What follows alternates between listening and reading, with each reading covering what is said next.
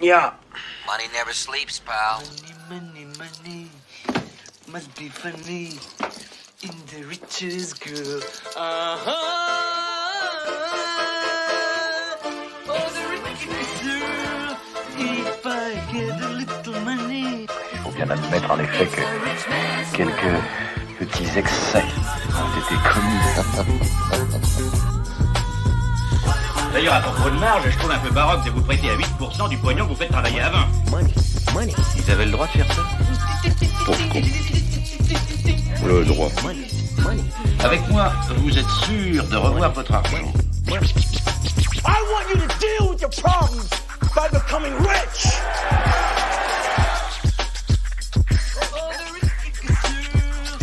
Je crois qu'il serait temps, messieurs, de, de tenir le langage du bon sens.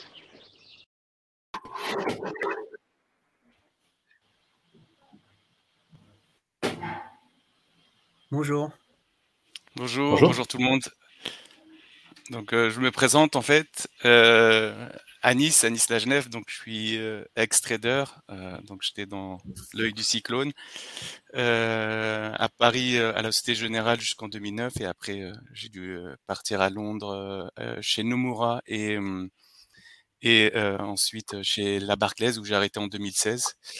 Et après, euh, donc, euh, euh, je me suis fait petit à petit euh, connaître sur Twitter et sur mon blog Mediapart.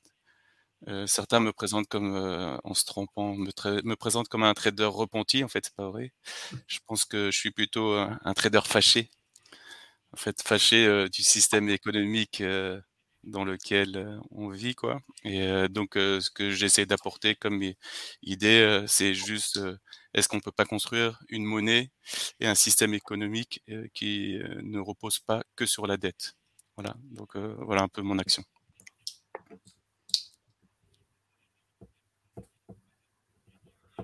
Michel? Euh, oui, bon, Michel Maffezoli, je suis professeur émérite à la Sorbonne, où j'ai enseigné pendant 35 ans. Euh, c'est toujours avec plaisir, puisque c'est la deuxième fois, je pense, que j'interviens dans, dans vos rencontres. Avec plaisir, mais euh, un peu comme un candide. Hein, il faut m'en excuser. Je, je connais rien, rien, rien à la monnaie. Euh, Je sais même pas gérer mon euh, mon, budget moi-même. Donc, de ce point de vue, ça sera une, une perspective un peu surplombante. Mais il se trouve que l'imaginaire est un peu ma tasse de thé, puisque j'ai eu pour maître et ami Gilbert Durand, qui est le grand anthropologue de l'imaginaire, et euh, je dirige encore à la Maison des sciences de l'homme le centre de recherche sur l'imaginaire. Donc ce sera plutôt dans cette perspective de l'imaginaire que j'aurai quelques petites choses à dire. Merci. Euh, moi, c'est Hassan Slim. Moi, je suis professeur d'économie à l'INALCO et euh, je suis plutôt un spécialiste de la monnaie. Voilà. Donc, je soupçonne qu'on va euh, parce que ça devait bien compléter l'approche de l'imaginaire de Michel. Et voilà. Donc, je viendrai avec ma petite, mes petites connaissances en monnaie. Voilà. Merci Yassine, merci Michel, merci Anis. Moi, je suis Louis Fouché, je suis médecin anesthésiste réanimateur. je suis euh, en disponibilité de la fonction publique hospitalière, c'est-à-dire qu'en gros, je suis en congé sans solde euh, dans la période qui nous occupe. Et puis, euh, je m'occupe euh, aussi d'éthique médicale et le champ de l'anthropologie de la technique m'intéresse particulièrement et le rapport des systèmes de santé avec la question technique, en fait, les outils, les outils numériques.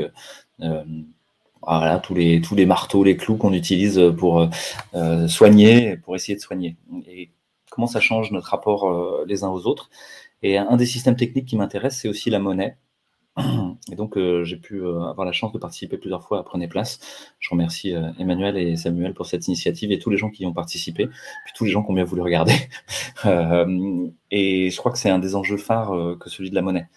Alors ce soir, et puis par ailleurs, je suis porte-parole d'un collectif citoyen qui s'appelle Réinfo Covid et qui réunit euh, des chercheurs, des universitaires, des médecins, euh, des pharmaciens, des directeurs d'ARS, des directeurs d'hôpitaux, euh, des citoyens, des artistes, donc des gens qui viennent d'un petit peu partout et qui essayent d'œuvrer à, reconstruire le champ de ruines qui nous reste après le Covid. Donc là, on, ce soir, on est réunis ensemble pour discuter de monnaie, encore une fois, et euh, dans une perspective qui est assez étonnante, peut-être pour certains, parce qu'on ne va pas parler euh, directement de Bitcoin ou euh, de telle ou telle monnaie, bimétallisme ou monnaie fondante. On va essayer de faire un petit tour par les grands récits, les grands récits collectifs, les grands récits symboliques, et puis à quel chemin d'imaginaire ça peut nous conduire. Et donc les questions qui nous ont été posées par Emmanuel qui est chorégraphe et qui nous a mis en scène là pour qu'on pour qu'on danse euh, pour le pour l'émission sont autour de la question de la, religion, euh, de la mythologie et des imaginaires euh, qui sont tout autour de la monnaie et qui forment cet univers un peu culturel dans lequel on baigne. Donc n'y a pas de questions précises, mais on va peut-être commencer par ça.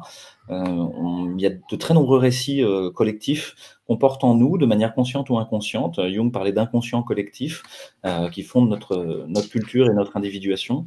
Et euh, parmi ceux-là, il y a souvent un rapport un peu particulier à la monnaie, c'est qu'elle serait un peu dangereuse, elle serait un peu, elle sentirait le soufre, euh, voire même elle pourrait faire de nous, nous empêcher d'aller accéder au réel, nous empêcher d'accéder à l'autre. Et peut-être c'est ça que je vais lancer au milieu là comme une, perche tendue à vous tous. c'est peut-être l'histoire du roi Midas. Euh, vous savez qu'il y a plein d'histoires du roi Midas. Apparemment, il est, c'est un personnage en vogue dans la, dans la, mythologie, mais il y en a une qui est intéressante où euh, Dionysos euh, lui accorde un souhait, lui accorde un, don parce qu'il lui a rendu service en, accueillant quelqu'un chez lui. Et, et il lui accorde, et, et Midas demande bah, que tout ce qui touche, ça se transforme en or. Et bah, ça se passe pas bien. parce qu'il peut plus manger, il peut plus boire, il peut plus toucher les gens qu'il aime, euh, parce qu'il se transformerait en or et il ne pourrait plus y accéder. Et donc il supplie Dionysos de lui enlever cette malédiction qui paraissait être une bénédiction initialement. Donc voilà, je vous lance ça au milieu peut-être pour démarrer. Est-ce que, est que la, bénédiction de tout transformer en or euh, pourrait se transformer en malédiction?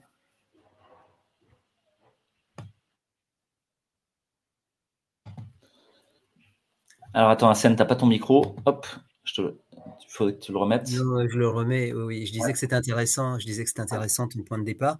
Euh, il y a quand même une différence entre euh, la monnaie aujourd'hui et la monnaie de Midas en quelque sorte. C'est que la monnaie de Midas c'est de l'or et aujourd'hui je dirais pas que l'or c'est de la monnaie. Et il y a une différence, ne serait-ce qu'en termes de matérialité. Euh, tu, tu, vois, par exemple là je lisais récemment dans la presse que euh, et les Ukrainiens et les Russes ont euh, converti de l'argent en Bitcoin euh, sur différentes plateformes, et, même encore que le gouvernement ukrainien, en pleine crise, là, a, demandé de l'aide et a reçu de l'aide sur des wallets en Bitcoin. Et tu vois, du coup, c'est très différent de l'or de Midas. Et, du coup, quand on enlève la matérialité de, de, cette monnaie, tu te retrouves justement dans une monnaie qui tisse des liens, qui tisse des liens entre tout le monde y compris même entre les Russes et les Ukrainiens pour le coup, des liens pacifiques et non plus des liens d'hostilité. Voilà comment je réponds à ton, à ton image du début. Bon, après, je peux dire plein d'autres choses, mais bon, je vais laisser Anis et, Michel réagir s'ils veulent réagir. Ou...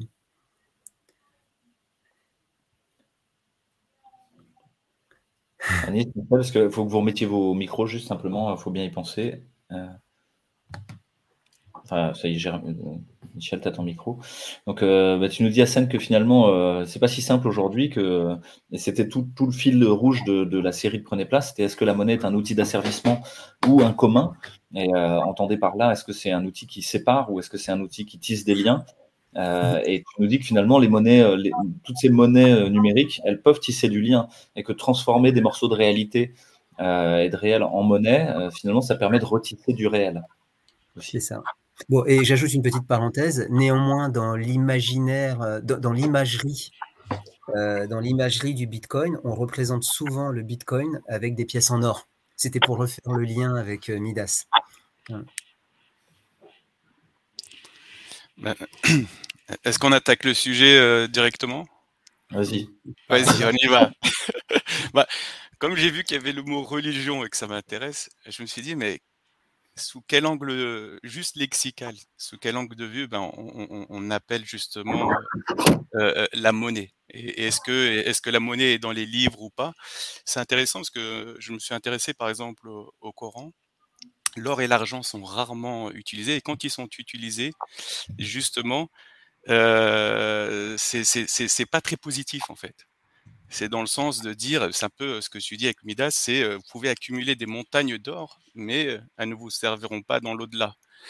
Donc il y a cette idée de constamment de dire, il, y a, même une sourate qui, parle justement de l'accumulation. Attention, n'accumulez pas, parce que si vous accumulez à la fin, vous, allez finir dans une tombe. Où est-ce que vous allez aller avec tout votre argent?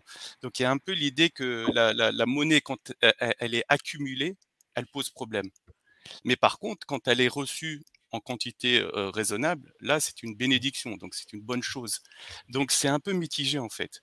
Mais ce qui est plus intéressant, c'est c'est pas la monnaie en elle-même, c'est plutôt en fait ce qui est connexe à la monnaie. Alors, je pense qu'il y a des économistes qui vont dire que je raconte n'importe quoi parce que pour eux, monnaie égale obligatoirement dette.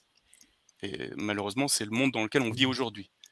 Et, ils disent qu'on a toujours vécu avec cette idée que la monnaie est de la dette, même quand c'est de l'or, c'est de la dette, parce que l'or, en fait, ça vaut ce qu'on veut lui, lui, donner comme valeur. Et euh, en fait, euh, euh, quand on a de la, de l'or dans les mains, en fait, et que ça devient une convention, que ça devient une monnaie acceptée de tous, on n'a que le droit de tirage dans la société, c'est-à-dire le droit d'utiliser cet or, et c'est comme si la société avait une dette envers nous. Et donc, quand on voit la, le champ lexical de, tout ce qui tourne autour de la dette et qui est lié à la monnaie euh, dans, les religions, c'est très très dur. Déjà, euh, euh quand on, en, on prend, par exemple, dans la Torah, c'est euh, le mot néché, qui est euh, celle d'une morsure. Et quand on lit dans le Talmud quelle est l'interprétation justement du mot néché, c'est la morsure du serpent. Et, et j'ai été un peu chercher, en fait, euh, nécher ce que ça veut dire. Et c'est marrant parce que c'est exactement la même chose avec les mots qui sont utilisés dans le Coran. Par exemple, euh, nécher veut dire aussi tromper, séduire, décevoir, abuser. Et donc, euh, ça, ça veut dire l'intérêt. Et, c'est très, très connoté en termes lexicales. Par exemple, dans, le, dans les mots arabes qui sont utilisés dans le Coran pour le, la dette, donc on ne parle pas de monnaie, mais de nos jours, la monnaie égale de la dette. si, si on efface toutes les dettes, il n'y a plus de monnaie. Donc on peut parler aussi un peu de dette. Le dette, c'est qarv, c'est la morsure. Euh, dain, ça veut dire aussi humilier. C'est la dette, ça veut dire humilier. Donc le prêt, ça veut dire morsure. C'est-à-dire c'est les mêmes racines qui rappellent justement cette idée qu'il y a un ascendant de quelqu'un sur l'autre. Et c'est là où l'argent, justement, s'il est utilisé à ces fins-là d'accumulation, c'est là où il pose euh, problème.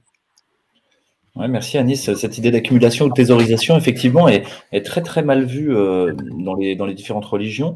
Euh, tu l'as dit, euh, en passant dans l'au-delà, on devrait, on n'emmène rien avec soi. Euh, déjà dans la mythologie, on donne l'obol à Caron. On glisse sous la, sous la langue du mort, on lui donne une obole et il va falloir qu'il file des ronds à, au notonnier du Styx, à celui qui lui fait franchir le fleuve des enfers, pour pouvoir passer dans l'au-delà. donc on, on peut rien garder. Et pourtant, il y a eu cette tentation de garder les richesses dans toutes euh, les cultures euh, euh, des vikings ou autres nordiques, on, se met le feu dans son bateau avec tous les gens, toutes ces richesses, toutes ces armes, tous ces boucliers, toutes ces parures, tout son or. Donc on aimerait l'emmener et pourtant ce ne sera pas emmené. Chez les Vikings, c'est brûlé d'ailleurs. Mais chez certains autres, on les, inhume avec. C'est pareil dans les religions. Il y a un certain nombre de personnages qui sont assez nombreux dans le Nouveau Testament, qui sont des collecteurs d'impôts. Et le collecteur d'impôts, euh, un, des exemples, c'est Zachée, euh, juché sur son sycomore, et qui regarde Jésus, passer. Il faut qu'il arrête de collecter l'impôt. Il faut qu'il arrête de faire la morsure aux autres. Il arrête de prendre le pognon, euh, alors que c'est pas ça. Il faut qu'il rende tout pour enfin pouvoir accéder à autre chose, pour pouvoir enfin accéder à de la vérité et à, pouvoir marcher dans, les pas du, de, juste du, Dieu. On a aussi le, le, les deniers de, de Judas ils sont euh, une image assez forte, c'est-à-dire qu'il euh, il sera jeté à la figure ses deniers après avoir trahi. C'est le traître et sa seule récompense sera ses deniers. Et il va se suicider et ses deniers seront jetés par terre. Il n'en veut même pas. Il va se pendre à un arbre.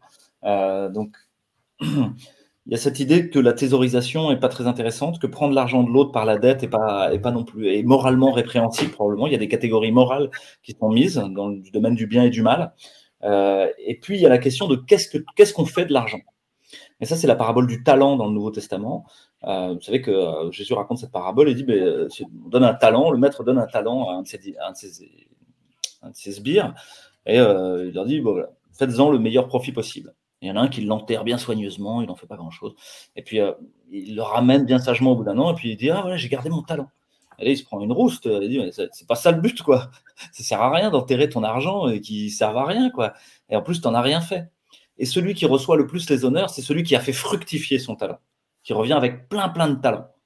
Euh, c'est intéressant parce que le talent, c'est à la fois une mesure monétaire, mais c'est aussi le talent. À quoi on contribue? Est-ce que l'argent est mis en circulation dans le système économique et va nous enrichir mutuellement les uns les autres et fructifier?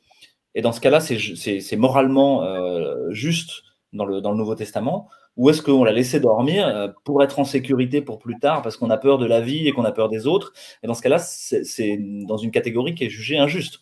Euh, le, dernier développement de ça que je voudrais dire avant de vous redonner la parole, c'est que le protestantisme amène quelque chose d'autre dans cette histoire-là. Il amène l'idée de la prédestination, pour faire simple, et l'idée que si j'ai de l'argent, si je suis riche, si j'ai plein de monnaie, c'est que Dieu l'a voulu. C'est la récompense que me donne Dieu. Et donc, vous savez que la culture, par exemple, philanthropique est apparue dans les sociétés anglo-saxonnes. Faire des grosses multinationales philanthropiques qui, en même temps, font des caisses et des caisses de pognon, euh, ça, c'est pas, pas très méditerranéen, quoi. C'est pas très euh, catholique romain, ni, ni, musulman. c'est plutôt, c'est plutôt anglo-saxon et protestant parce que ça voudrait dire que Dieu me reconnaît dans ce cas-là comme étant marqué du, sceau de, celui qui doit être récompensé. Donc euh, ça, c'est plutôt un petit détour par les religions, et notamment les religions du Nouveau Testament et de l'Ancien Testament. Et euh, on pourrait dire quelque chose de l'Ancien Testament aussi, euh, avant de finir. Tu en as parlé un tout petit peu, Anis, c'est cette idée de remise de la dette. et c'est l'idée du jubilé, qui est dans le livre des rois, qui chez les Juifs dit en fait, euh, tous les 60 ans, je crois tous les 65 ans, je ne me souviens plus exactement, bah, tout ce que tu as gagné en spéculant, tout ce que tu aurais fait euh, par tes tractations marchandes sera remis à zéro. Pas tout à fait à zéro. Il te reste l'oikos, il te reste la maison, il te reste euh, la base, le champ de base dans lequel tu peux t'enraciner. Mais tout le reste, c'est remis. Ça, c'est quelque chose d'un peu étonnant pour nous. Ça voudrait dire tout ce qu'on a fait le long d'une vie, ça redeviendra poussière. quoi.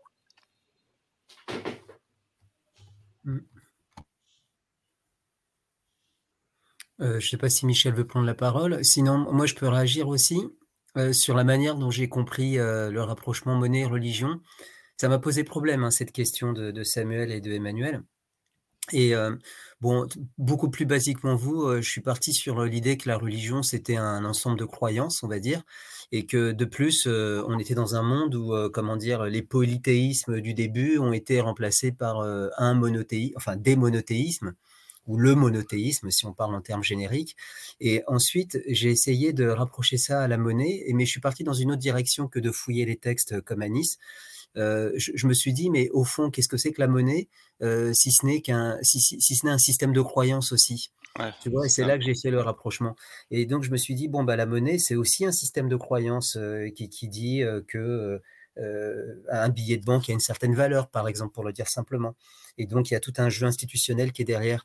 Mais, mais là, du coup, c'est quelque chose de complètement différent parce que, alors qu'on est sur une sorte de monothéisme monétaire, par exemple la monnaie dette partout, tout le temps, que, ce soit des yens, des euros, des dollars, etc. et, du coup, du coup je, me, je me suis dit que là, pour le coup, c'est la situation inverse de celle de la religion.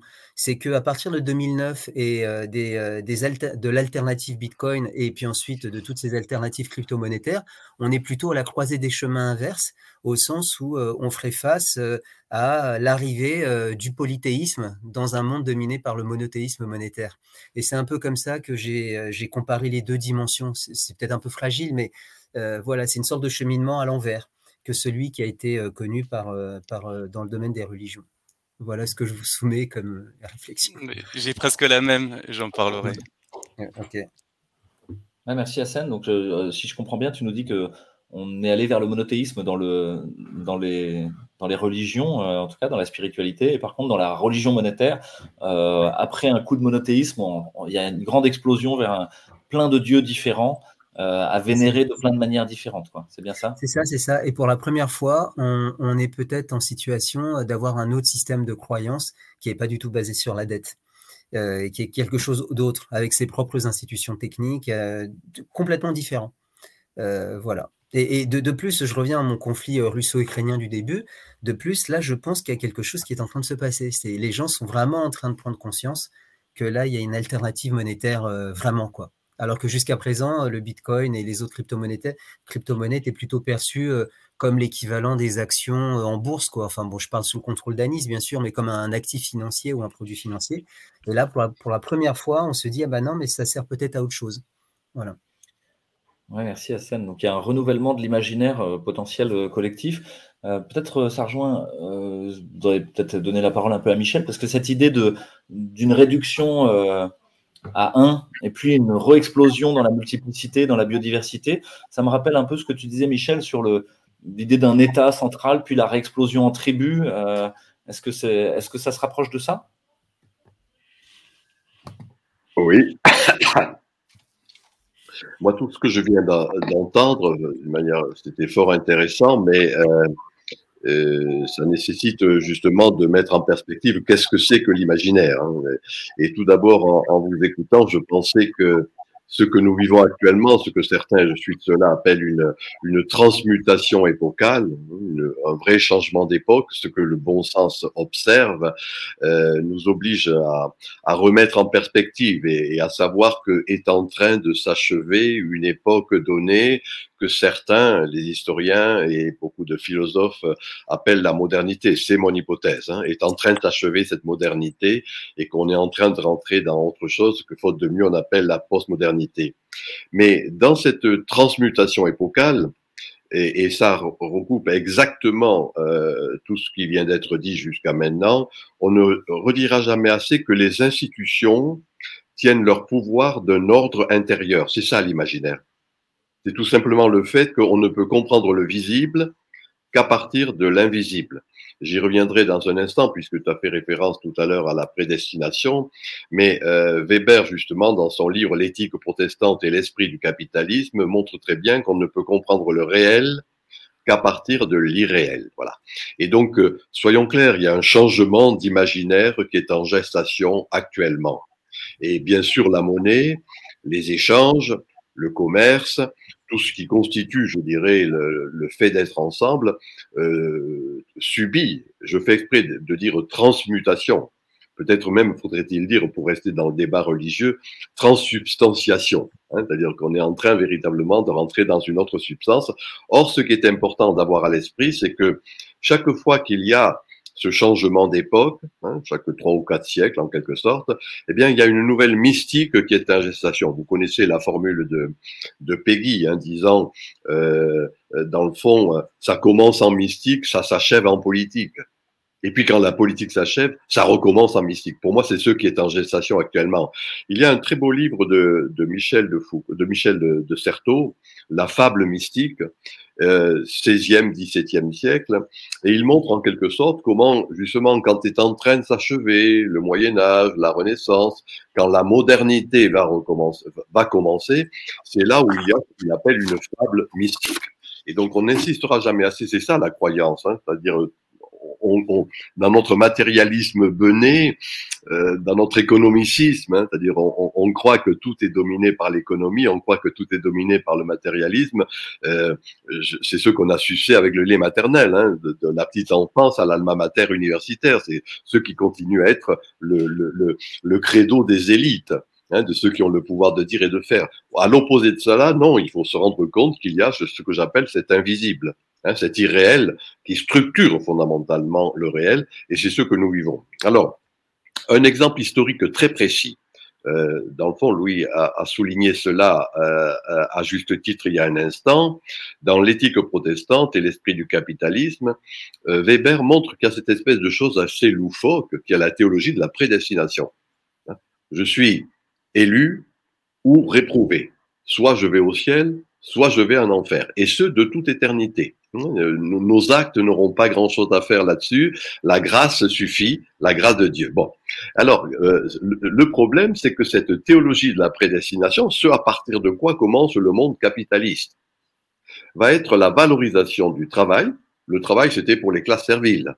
C'était pour le tiers-ordre, c'était pour quelques, les gens, les esclaves, etc. Un homme noble dérogeait s'il travaillait. Or, le, pour savoir si je suis élu, eh bien, il va y avoir valorisation de l'argent, euh, valorisation du travail, pardon. Et euh, deuxièmement, valorisation de ce qui était justement le propre d'une classe maudite, c'est-à-dire les juifs, valorisation de l'argent.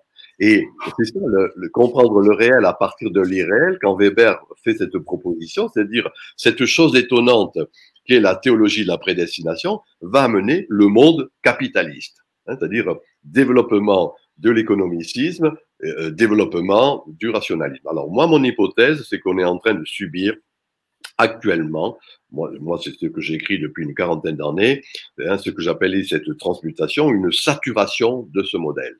Et là, actuellement, que ce soit les, les guerres, que ce soit la tyrannie sanitaire des deux ans qui viennent de s'écouler, tout cela ne sont pour moi que des indices, hein, index, des signes de cette saturation, quelque chose d'autre qui est en gestation. Et donc, on va là retrouver une autre manière de se rapprocher. Je vais le dire au travers d'un mot très simple.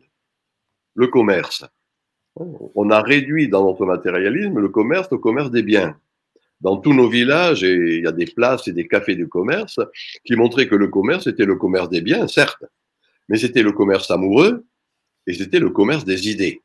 Et de mon point de vue, est en train de revenir au-delà de l'économicisme dominant, encore une fois, des élites, hein, de, ceux qui, à mon avis, ces élites qui sont en faillite, euh, au niveau de la proxémie, hein, on n'a pas ce mot en français, c'est l'école Palo Alto qui le propose, une autre manière d'être ensemble. Euh, la définition moi que j'ai donnée de la postmodernité, et c'est pour moi c'est cela l'imaginaire en gestation, synergie de l'archaïque et du développement technologique. Synergie, c'est la démultiplication des effets. En grec, arché, c'est pas ce archaïque, c'est pas ce qui est dépassé, c'est ce qui est fondamental, ce qui est premier. Et donc, euh, ce qui est en jeu actuellement, bon, alors c'est les tribus. Tu m'as posé la question sur les tribus. Et les tribus et Internet, réseaux sociaux, euh, forums de discussion, etc. Or, dans ces archaïsmes reviennent une autre manière de penser la monnaie, de penser l'argent. C'est solidarité, générosité, échange, partage. Voilà des mots archaïques qui trouvent l'aide du développement technologique. Voilà un peu moi ce que je peux dire. Ce changement de l'imaginaire, il est là. Soyons clairs. Non pas dans la verticalité du pouvoir, mais dans l'horizontalité de la puissance et de la sagesse populaire. Ça, c'est ce qui est vécu. Moi, je suis dans mon petit village là actuellement à l'Estéven et j'avoue chaque jour, j'entends parler de ces solidarités, de ces générosités, de ces entraides, etc. Avec les mots que je viens de dire, des mots dans le fond fort simples. Alors voilà un peu ce que je peux dire, moi, c'est-à-dire que oui, il y a une autre mystique qui est en gestation. Oui, il y a une autre une autre religion dans le sens étymologique du terme, religare être en relation avec l'autre, être relié avec l'autre. Et euh, voilà le vrai décalage qui existe entre des élites qui sont déphasées, qui restent sur le progressisme, qui restent sur l'économicisme, et puis une sagesse populaire qui, elle, au contraire, va retrouver avec l'ancestrale tradition, hein, quelque chose qui vient de fort loin, en quelque sorte une espèce de mémoire euh, et j'insiste sur le mot tradition, tradare, hein, ce qui a été donné, on le transmet. Voilà, je sais pas si ce que je disais peut vous intéresser, mais à mon sens, euh, voilà un peu la, la, la, ce que j'appelle cette transmutation ou cette transsubstantiation. Je dis bien dans la société officieuse, pas dans la société officielle. Voilà. Et euh, il va y avoir ce que j'ai appelé moi des soulèvements de cette société officieuse qui ne se reconnaît plus dans la société officielle. Merci beaucoup, Michel. C'est euh, limpide, effectivement. Euh, je hasarde une synthèse avant de, avant de lancer des réponses. Euh, tu nous dis que finalement l'irréel et le mystique structurent le réel. C'est pas l'inverse. C'est pas, ça se passe pas dans l'autre sens. Et qu'on est dans une transformation épocale. Et là, je rejoindrai peut-être Heidegger, qui est souvent est malmené. Et puis bon, à, son, à, son, à son, passif, mais parle de l'époque comme un moment où les systèmes culturels et les systèmes techniques sont accordés. Accordé, c'est-à-dire qu'ils vibrent, ils résonnent ensemble comme un, accordage musical. Et puis, il se passe ce moment de la modernité qui est une époque sans époque. Le système technique ne s'accorde jamais au système socioculturel. Le système technique va toujours plus vite. Il passe son temps à couper l'herbe sous le pied. Euh, le groupe social, le groupe politique, la famille ne peuvent pas s'adapter. Ils n'ont même pas le temps. Ils sont par définition toujours en retard. Ils sont disruptés par le système technique. Et c'est le règne des marchands de ceux qui possèdent le système technique, des ingénieurs, euh, qui ont pris tout le pouvoir, et tout le pouvoir de la mise en lien, tout le pouvoir de l'intermédiation. Réfléchissez aujourd'hui à qui possède la capacité de nous mettre en lien. En fait, ce sont les multinationales américaines, euh, Amazon, Google, Facebook, euh, etc., les GAFAM, et ils se à toutes les interfaces. Vous voulez acheter du pain, il faut passer par eux. Vous voulez aller au cinéma, il faut passer par eux. Vous voulez faire une conférence d'intellectuels, il faut passer par eux. Bah, bientôt, pour aller pisser, il faudra passer par eux. Euh, et c'est déjà le cas. Vous devez passer par eux pour avoir le droit d'aller à la bibliothèque municipale. Il faut que vous ayez reçu telle ou telle injection. Euh, donc, ils se mettent à toutes les structures d'interface. et comme le dit Michel, je crois que ce qui nous arrive, que ce soit les guerres ou les catastrophes, sont des symptômes de saturation, effectivement, et d'un nécessaire retour à l'archaïque mystique, justement, à l'archaïque spirituel, euh, qui fonde les valeurs clés qui vont permettre de s'approprier le système technique et d'en faire le meilleur bien commun. Et euh, notamment de retravailler sur le commerce des idées, euh, de l'amour, de la galanterie, etc. comme le disait très bien Michel. Je vous donne juste des témoignages. C'est que tous les collectifs locaux qui euh, sont structurés euh, autour de Réinfo Covid, il y en a de très nombreux. Il y en a plus de 131 en France métropolitaine. Il y en a de très nombreux dans les pays étrangers. En fait, sont en train de réfléchir à faire une monnaie locale entre, entre les collectifs locaux. Et euh, quand ils mettent en route des actions à l'intérieur des contraintes, faire un concert, faire une, une projection ciné-débat, faire un moment culturel, ils sont obligés de prendre le nom d'être une opération politique. Parce que vous savez que les contraintes nous ont dit que les, quand vous étiez un parti politique, vous n'avez pas besoin de masse, vous n'avez pas besoin de jauge, vous faites ce que vous voulez. C'est drôle, parce que en fait, toute la culture, tout l'échange entre les gens, tout le lien, même faire un marché où on échange euh, des biens, hein, des choses très, tangibles et très matérielles, deviennent des choses politiques. C'est drôle, parce que ça veut dire la contrainte elle-même donne le bon nom à ce qui est en train de se passer. C'est une transformation de la vie de la cité extrêmement profonde euh, et, des, institutions et des rapports qui sont à l'œuvre au sein de la cité. Il y a de très nombreuses gratiférias qui se mettent en place. Une gratiféria, c'est quoi? C'est un moment où c'est une sorte de marché où tout est gratuit. voilà, c'est comme ça. Euh, et donc les gens renouent de manière complètement vernaculaire et sans aucune réflexion profonde après avoir regardé 17 épisodes de Prenez Place euh, avec Marcel Mauss. Ils sont déjà dans le don et le contre-don. et, et c'est en train d'arriver à tous les étages aujourd'hui, quand je vais faire une conférence, par exemple, soit je renoue avec un ancien système technique. On fait une billetterie, euh, on va mettre 20 euros la place, etc. Je suis pas à l'aise avec ça. Les gens qui n'ont pas d'argent, ils peuvent pas venir. Et puis moi, je sais pas combien ça vaut une conférence, j'en sais rien en fait. Euh, je suis incapable de donner une valeur à ça. Pas mon métier, je suis médecin au départ. En fait, on fait passer un chapeau. Et chacun fait ce qu'il veut. Et c'est juste. C'est-à-dire qu'à la fin, si j'ai de quoi vivre avec ça, ok, je continue. Si j'ai pas de quoi vivre, bah, c'est pas adapté. Euh, et petit à petit, les gens mettent en place des systèmes de paiement hybrides en disant mais ok, mais les euros, on, arrête de nourrir le monstre, on arrête de payer des impôts là, on va se mettre au seuil de pauvreté en euros. Et on va payer un tout petit peu d'euros, parce qu'il faut bien payer, euh, faut bien faire bouillir la marmite et payer les frais, mais on va payer en jeu, le jardin de change universel. On va payer en june, on va payer en monnaie locale, le chco, euh, la roue, l'olifant, tout ce que vous voulez. Il n'y a pas encore les, cryptos, mais ça va venir. Euh, et on va, on va se payer en don, en don contre don, en troc. Moi, tu sais quoi, quand les gens vont arriver sur le parking, je vais regarder comment les voitures arrivent et puis je vais les aider à se mettre pour qu'il n'y ait pas d'embrouille. Ok, ma place, elle sera à 5 euros. Alors que celui qui n'a rien fait, qui veut juste consommer, peut-être qu'elle sera à 17. Et ça, c'est en train d'arriver pour de vrai. Donc euh, voilà, je vous mets ça au centre. Si C'est marrant. Là, déjà, euh, je te remercie, euh, Louis. Tu m'as appris que j'étais un peu protestant parce que quand je recevais les millions, quand j'étais trader, je me suis dit, mais pourquoi je reçois ça? Et c'est exactement ce que tu dis. Peut-être c'est, j'ai été choisi, j'ai été l'élu parce que j'en voulais pas. Je voyais ça comme une responsabilité. Donc, euh, donc voilà, c'est bien de savoir que je suis un peu protestant. Et pour revenir, en fait, de responsabilité, mais on y reviendra. Ouais. Et ben, je pense que c'est la question en fait. C'est ce que, parce que c'est exactement ce que tu dis, tu vois. C'est je pense que bah, moi, je suis de culture musulmane, donc l'argent n'est pas sale en fait. la richesse, ça vient de Riki, c'est en gros la puissance. C'est du germanique. C'est la puissance. Mais de l'autre côté de la Méditerranée, la richesse, encore quand on revient à l'étymologie, on comprend toujours mieux ce que ça veut dire. C'est Ranis, c'est la même, c'est la même racine que le chanteur. Et qu'est-ce que ça veut dire la richesse? C'est avoir trop en soi et sortir le trop plein de paroles qu'on a.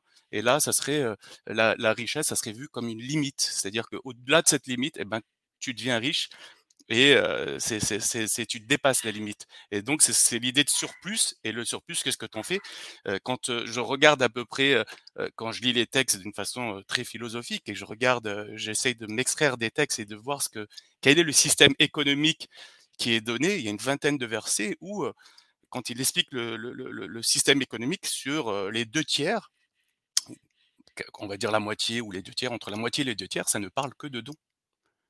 Mais il y a une phrase qui est bien, il dit, c'est l'idée de donner à, l'autre, de partager, etc. C'est pas donné à tout le monde en fait. C'est à donner aux mecs intelligents. Donc derrière, quand je dis intelligent, c'est pas intelligent, c'est les gens doués de capacité de jugement. Donc derrière, ce qu'on appelle les sages, ce, mot dans la langue française en fait est sorti de sa racine première. Donc maintenant le sage c'est celui qui se fait avoir. En fait non, le sage c'est celui qui comprend et qui a une capacité de jugement. Et quand il, donne après bah, quelles sont les alternatives, bah, là il y a le commerce.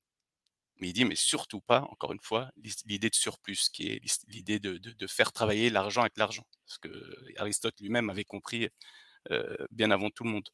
Et donc, justement, quand je regarde un peu quel est le point commun entre, par exemple, l'or, la monnaie, ou n'importe quelle monnaie en fait, et la foi, déjà, il y a, y a l'idée de, on revient à l'étymologie, qu'est-ce que la foi? On en revient à, la confiance. Ça vient du grec et c'est la confiance, encore une fois. Et, pourquoi on a foi en Dieu? Parce qu'on veut donner un sens à sa vie. Pourquoi beaucoup de gens veulent accumuler à l'infini de l'argent? Parce que aussi, ils sont reconnus socialement quand ils ont accumulé et quand ils ont cet argent. Donc, il y a cette idée de sens à la vie. Mais quand je regarde dans la religion, qu'est-ce qu'ils pensent justement de ceux qui courent après l'argent? C'est très très fort par exemple, il y a un endroit où il dit mais, sachez que cette, vie c'est que jeu, amusement, etc. Et que c'est une course à, l'orgueil et aux richesses, donc et aux enfants, etc. Donc c'est pas ça le but de la vie. Donc qu'est-ce que alors qu'est-ce que serait le but de la vie? Alors pourquoi justement on, aurait foi soit en l'or ou soit en Dieu? Et, là, il y a encore un, autre aspect qui est important, qui est plus fort que donner un sens à sa vie ou avoir confiance, c'est celui du rapport par rapport à notre finitude. Parce que comme le dit très très bien Bernard Marie, c'est que qu'est-ce que qu'est-ce que justement l'accumulation? C'est l'idée justement de ça vient de l'équation le temps égale de l'argent, l'argent égale du temps. Plus j'en accumule et plus j'accumule du temps. Et quand si j'en accumule jusqu'à l'infini, eh ben j'ai cette impression, cette illusion de vie infinie. Et donc justement, alors ça aussi c'est fort en fait. Et celui normalement qui croit en Dieu, n'a pas besoin justement de cette accumulation.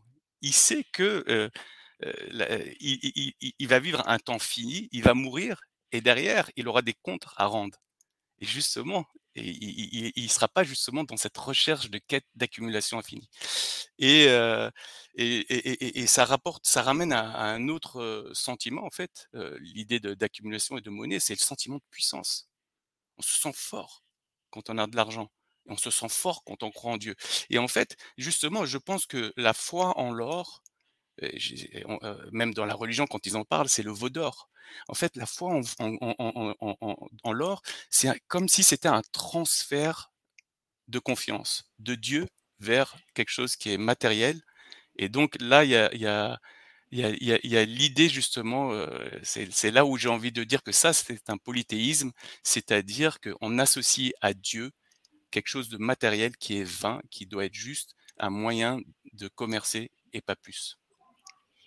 Merci Anis. Hassan, t'es chaud là parce que moi j'ai plein de trucs à dire, mais je... Bah, moi ça va être rapide, mais bon, euh, enfin tout est parti évidemment de l'intervention de Michel et, euh, aussi je vais réagir à vos deux interventions, mais, mais d'abord quand Michel parlait, évidemment, moi étant formé en fac d'éco, étant biberonné euh, à l'économie ou à l'économisme, en fait c'était même pas discuté, c'est le réel effectivement primé sur tout le reste, c'est lui qui façonnait le réel. Et je me souviens, en écoutant Michel, je me suis souvenu d'exercices de, microéconomie qu'on faisait, où on maximisait des profits sous contrainte ou des choses comme ça. Et derrière, l'explication, c'était que du point de vue de l'irréel, en quelque sorte, les, bah, consommateurs, de toute façon, ils étaient là que pour maximiser leur utilité, leur satisfaction personnelle. L'imaginaire, en quelque sorte, se réduisait à quelque chose de, qui découlait de tout l'exercice de maximisation de la matérialité qu'on était en train de faire. Donc effectivement, dans ma formation initiale, je reconnais et, je confirme tout ce qu'a expliqué Michel. après, je, vais quand même répondre à Michel sur un point, mais d'abord, Louis, tu, vois, tu as donné l'exemple des monnaies locales, effectivement, et pendant que tu parlais, je réfléchissais à, comment on pouvait retrouver les mots-clés de Michel, solidarité, générosité, partage, etc., dans, les crypto-monnaies. Mais d'une certaine manière, certains des mots-clés, on va les retrouver dans une sorte de, comment dire, de, de, de nouvelles structurations de la société. tu, vois, les crypto-monnaies, sont bâties sur les échanges de pair à pair, elles sont complètement décentralisées, tout est fait au vu et au su de tout le monde. et pas dans l'opacité de quelques officines de banques, etc. Et donc, d'une certaine manière, sans que ça soit exactement solidarité, générosité, mais par contre, le partage, on le retrouve. Et, probablement d'autres mots-clés comme liberté, comme instantanéité, et puis surtout relation directe de, des uns avec les autres. Donc voilà ce qu'autorise cette nouvelle forme de monnaie. Alors après, effectivement, la technique, je suis d'accord avec Michel aussi pour dire que il va y avoir une synergie entre tout ce qui est ancien, je ne sais plus le mot qu'a utilisé Michel, et aussi le développement technique qui aujourd'hui offre de nouvelles possibilités. Et là, du coup, spontanément, j'ai pensé à un autre auteur que j'ai lu, lorsque je travaillais sur les, thématiques autour de la décroissance et qui s'appelle Jacques Ellul. Et il a écrit pas mal d'ouvrages, et notamment quand, tu parlais toi aussi, Louis, j'ai pensé au bluff technologique, où ceux qui possèdent la technologie, enfin qui maîtrisent les techniques, l'accompagnent d'un discours. Ils accompagnent ça d'un discours en faveur de ces techniques et de leur développement, etc. Et peut-être, et, c'est là que je rebondis sur ce qu'a dit Michel, et peut-être je lui pose la question mais je lui pose la question à partir de Jacques Ellul, c'est-à-dire que Jacques Ellul, il avait une vision, alors peut-être un peu déterministe du changement technique, mais il distinguait deux étapes dans l'évolution des sociétés. Il distinguait l'étape où euh, les techniques n'étaient pas, euh, le progrès technique n'était pas mis au rang de valeur euh, numéro un de la société. Et il était intégré dans, un, dans une échelle des valeurs et il arrivait que des sociétés humaines rejettent certaines techniques que leur amener le progrès technique parce que euh, elle n'était pas compatible avec d'autres valeurs de la société. Et puis ensuite, Jacques Ellul, dit à partir des révolutions industrielles, on bascule dans un autre monde qu'il appelle euh, la société technicienne, c'est-à-dire un monde dans lequel ben, les détenteurs de ces techniques hissent au rang de valeur numéro un le progrès technique. Et c'est euh, tout doit concourir au progrès technique. Et le progrès technique lui-même est perçu comme le vecteur de changement numéro un des sociétés. et à partir de là, et c'est là que que, Jacques Ellul peut-être diverge avec ce que, ce que tu as dit, Michel, c'est que lui, il esquisse un avenir des sociétés humaines qui est beaucoup plus sombre, en fait, qui est un avenir dans lequel, euh, finalement, les sous-systèmes techniciens qui se développent euh, dans les communications, dans les transports, euh, dans les hôpitaux, etc., se mettent à, s'autonomiser, à s'auto-référencer tout seul et à se cimenter ensemble pour faire un système technicien dans lequel l'humain ne devient plus qu'un rouage en quelque sorte. Et le système technicien s'autonomise et c'est lui qui fait société. Et c'est plus et on n'est plus dans la réinvention de quelque chose qui serait solidaire, généreux, euh, qui, reviendrait à des valeurs anciennes qu'on réactualiserait avec le projet technique euh, à une nouvelle sauce. Euh, voilà un peu ce à quoi vous m'avez fait penser tous les trois. Voilà. Je vous cède la parole, mais Michel, tu vas-y. Peut-être Michel avant Louis, je ne sais pas.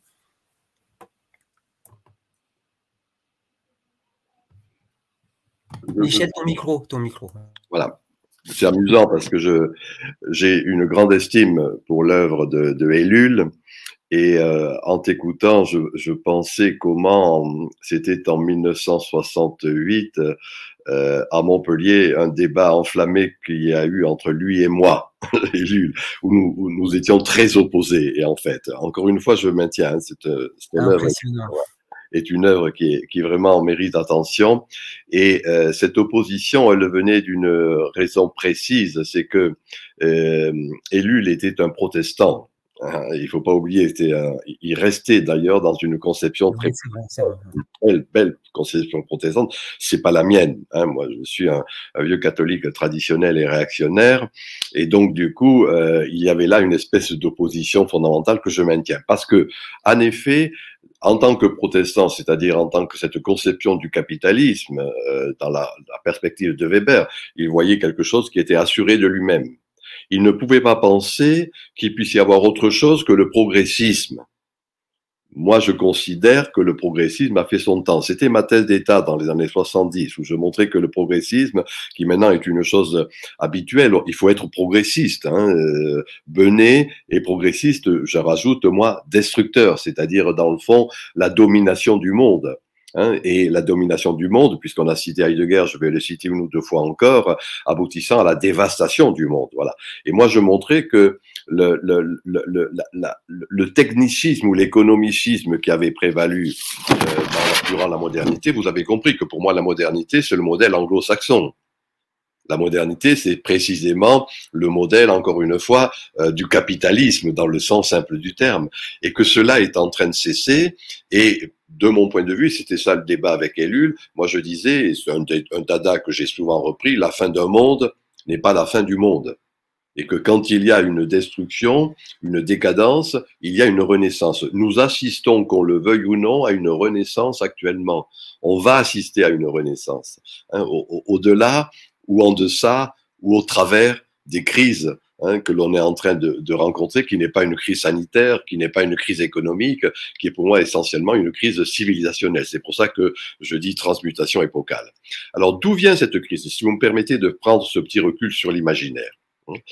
Ce qui a été le fondement de ce capitalisme, c'est, et cela a été dit par Carl Schmitt, ça a été dit par Karl Levitt, hein, c'est-à-dire euh, on va ou, d'ailleurs Karl Marx, hein, euh, la, politique c'est la forme profane de la religion, c'est-à-dire qu'on va prendre les vieux concepts théologiques et on va les séculariser. Je prends un exemple précis. Dans la tradition chrétienne, il y a l'économie du salut. On va arriver au salut un peu plus tard. Et cette économie du salut est devenue l'économie stricto sensu. L'économie du salut et l'économie stricto sensu reposent sur un élément simple. On- n'ose pas le dire. C'est dans le fond l'individualisme. hein. Il y a une distinction hein, par rapport à ce que j'entendais tout au début entre l'individuation et l'individualisation. Hein, L'individualisation, ça c'est quelque chose de- qui appartient à cet individualisme de Descartes euh, jusqu'au 19e siècle. L'individuation jungienne, c'est au contraire quelque chose qui fait que je ne suis pas enfermé en moi-même, mais je vais être en relation avec l'autre. C'est ça la mystique. Et de mon point de vue, on est en train de passer de l'ère du jeu, l'individualisme, à l'ère du nous. La phrase que je viens de dire n'est pas de moi, elle est de Heidegger. Et ce passage de l'ère du jeu à l'ère du nous, c'est ce qui va nous obliger à une, autre conception de la monnaie, à une autre conception du commerce, à une autre conception et à un dépassement véritablement de l'économie. Et du coup, on n'est plus là. Vous voyez, moi j'ai eu un maître qui s'appelait Julien Freund à Strasbourg et qui montrait euh, l'essence du politique et il montrait que ne pouvait être politique, c'est-à-dire ne pouvait gérer la maison commune, que celui qui savait gérer sa propre maison. C'est ça le réel. Et moi, j'ai traduit cela en parlant de l'écosophie, hein, pour éviter le mot écologie qui me fatigue un peu. Mais l'idée d'écosophie, c'est enfin la sagesse de la maison commune. Cette sagesse de la maison commune, eh bien, justement, elle n'est plus dans la domination d'un individu dominant la nature, dominant le monde. hein. Je suis maître de moi comme de l'univers, je le suis, je veux l'être. hein, le, le, le, le Sina de Corneille, l'homme comme maître et possesseur de la nature, le discours de la méthode de Descartes, etc. Là, il y a un autre rapport qui est en jeu. Le terme que je propose, enfin qui n'est pas de moi encore une fois, qui est de Durand, c'est la trajectivité, c'est-à-dire la réversibilité, les interactions. Et voilà où va se nicher dans les mois, dans les années à venir, dans la perspective à venir, voilà où va se nicher ce qui est en gestation actuellement, une autre conception de la monnaie. Un économiste, je le dis avec prudence, hein, moi je comprends rien à l'économie, mais Hayek, hein, Friedrich Hayek, il a une, une expression très belle, il parle des ordres spontanés. ordre spontané, c'est-à-dire dans le fond euh, un savoir-faire de la tradition, mémoire ancestrale.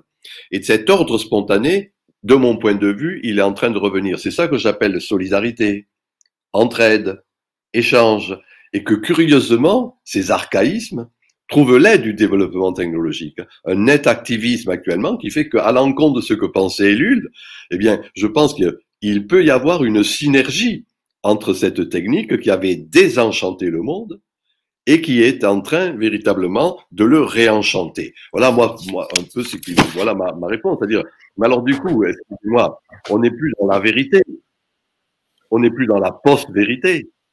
On est, et moi je suis un tenant du relativisme, ça, je prie de m'excuser, Louis, hein, je suis un, fanatique du relativisme, mais dans le sens euh, que Georg Simmel, le philosophe Simmel, donnait au relativisme, à dire relativisation de la vérité, mise en relation des vérités diverses relativisation de la vérité, mise en relation des vérités, ce que Heidegger appelait une constellation alléthéologique. Constellation alléthéologique. Voilà.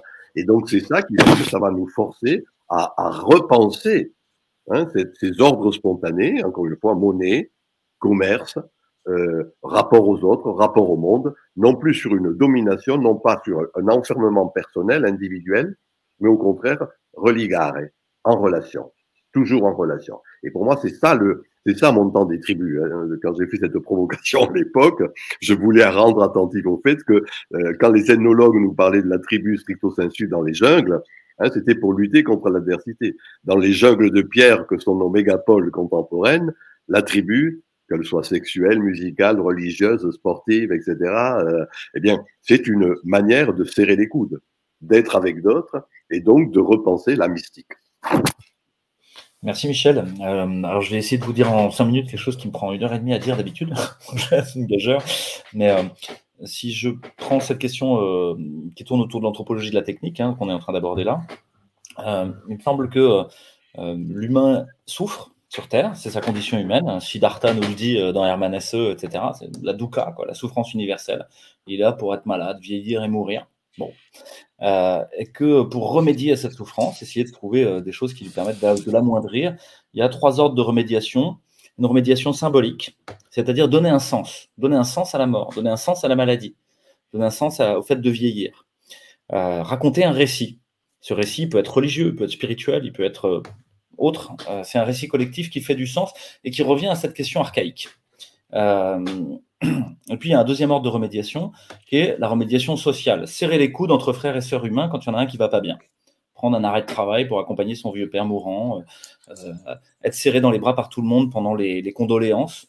Moi, j'ai vécu ça beaucoup en tant que réanimateur, euh, accompagnant des, décès. c'est que ceux qui acceptent les condoléances, ben, ça se passe mieux pour eux, pour les survivants, que ceux qui n'acceptent pas. Être serré dans les bras par une centaine d'inconnus, un vieux cousin que vous n'avez pas vu depuis je sais pas combien de temps, etc en fait, vous ne savez pas pourquoi vous allez chialer dans ses bras et ça va bien. Le tissu du monde se retisse, alors qu'il avait été déchiré par le décès et le deuil. Euh, ça, c'est, Et puis, on avait un, exemple très frappant, nous, à l'hôpital. C'est chaque fois que les gens du voyage ont quelqu'un qui est malade ou une vieille mamie qui est en train de mourir ou d'être, opérée ou quelque chose, tout s'arrête. Il y a 150 caravanes qui arrivent sur le parking Vinci devant l'hôpital, ils pètent la barrière, ça, ça fait plaisir parce qu'ils ne payent pas à Vinci ou à FIA ou à FH pour aller à l'hôpital public. Quoi. Donc, euh, bon, ça, c'est, ils font un, énorme bras d'honneur à Vinci. Euh, donc, ça, met toujours de la joie au, cœur. Et puis, ils viennent dans le lobby du couloir, dans le couloir de l'hôpital, et ils font rien de spécial. Ils discutent. Ils retissent les liens. Comment ça va, toi? Comment va, machin? Ah, Et puis, on ne s'est pas vu depuis longtemps. Tiens. Et tout l'hôpital est en panique, mais ils sont là. Ils prennent ce temps-là. Le temps s'arrête pour retisser le lien serrer les coudes entre frères et sœurs humains quand il y en a un qui va pas bien. pour moi, ça m'a toujours extraordinairement touché. Euh, de voir ça d'un côté, puis de l'autre côté, des pauvres gens abandonnés, isolés dans le monde postmoderne où leur enfant qui est cadre sub, dire prod, dire com, en fait, n'a pas le temps, peut pas venir, c'est trop compliqué, vous savez, il est à Paris, il faut prendre un train, euh, etc. Et il y a un troisième ordre de remédiation à la souffrance qui est le champ technique, c'est-à-dire transformer par l'artefactualisation de notre biotope notre environnement douloureux en quelque chose de plus confortable. Ça passe par le feu, la caverne, la roue, mais ça va jusqu'à la prothèse en titane, en passant par euh, des choses plus compliquées. Et finalement, il y a un moment où l'équilibre dans les champs de remédiation à la souffrance est relativement correct entre le champ symbolique, le champ social et le champ technique. Cet équilibre reste correct tant que l'humain a conscience que la transformation de la matière, donc le champ technique de remédiation, finalement, c'est quoi? C'est que tout ce qui nous entoure, ça, ça, ça, ça, ça, ça, ça c'est de la matière transformée en autre chose. Et l'humain ne fait rien d'autre sur Terre. Il ne fait que transformer de la matière en autre chose. Et pour ça, il a besoin de matière et d'énergie. L'énergie, c'est la grandeur en physique qui quantifie la transformation d'état de la matière. Et tant qu'il est contraint en énergie et contraint en matière, tout va bien. Il sait qu'il ne peut pas le faire à l'infini, une fois qu'il aura coupé tous les arbres autour du village, ça va être compliqué pour se chauffer. Quoi. Et puis, a un moment, il y a un petit coup de pioche au Texas et il y a un geyser d'or noir. Et ça, ça change tout. C'est au XVIIIe siècle, ça, commence avec le charbon, mais après avec le pétrole, hein, vous comprenez l'image. C'est l'apparition des énergies carbonées et une disponibilité énergétique virtuellement infinie. Dans un petit litre, je peux brûler ce truc, je peux le transformer, faire une machine à vapeur, euh, et faire des chaînes de montage industriel. Et là, il, se il passe un virage extrêmement important, c'est que l'humain jusqu'ici transformait la matière de manière artisanale et se co-transformait avec la matière au passage. Euh, les mains calleuses de l'artisan dont je parlais tout à l'heure. Et il y avait une, voie de sagesse dans chaque artisanat, euh, dans ce contact à frottement dur avec la matière. Et puis, l'apparition de l'énergie infinie fait qu'il oublie les lois de la nature, la ressource et l'énergie, pour mettre en place les lois de l'économie, l'optimisation de la consommation et de la production de biens et services pour les ménages et les entreprises, euh, la rotation accélérée de capital en vue de majoration du profit, le principe de Schumpeter de destruction créatrice, répété ad nauseam dans les écoles de commerce, les écoles d'ingénieurs, les écoles d'administration et les facs d'économie. On oublie la ressource et on oublie l'énergie, on oublie le monde, le réel, pour aller vers un monde de plus en plus virtuel, de plus en plus artefactuel pour aller jusqu'à des lois qui n'ont plus aucun sens. On fait de la spéculation à la nanoseconde sur des algorithmes de trading à haute fréquence pour euh, des denrées alimentaires. Mais de quoi vous parlez? Ça ne veut rien dire. Euh, en vue d'optimiser le profit. Parce que ce cycle de destruction-recréation, destruction-recréation, de rotation de capital, majore le profit. Et la seule importance, ça devient le profit dans la transformation de la matière. Mais pas la co-transformation de l'humain, quand il transforme la matière. Pas une voie de sagesse, pas une voie spirituelle, pas une voie initiatique de puissance transformante. Non, non, non, le profit généré, le confort, mettre des talents et thésauriser dans le sol pour être sûr, comme le disait Anis, que je ne vais pas mourir, hein, c'est sûr, je ne vais pas mourir. Je vais me rassurer par rapport à ça. Jusqu'à devenir fou. Et c'est tout ce que décrit le bluff technologique ou euh, le système technicien, enfin, ou la, la technique ou l'enjeu du siècle, donc chez Ellul. Mais c'est aussi ce dont parle Ivan Illich.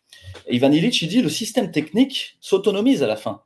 Et comme le dit euh, Hassan, nous devenons tous des rouages du système technique, comme Charlie Chaplin dans les temps modernes, où il essaie de courir après le, boulon, euh, vous savez, et il est à la fois ridicule et touchant, euh, absurde et tragique, et, tellement humain en même temps. Il comprend rien, il est perdu, et pourtant il doit aller toujours aussi vite que la machine.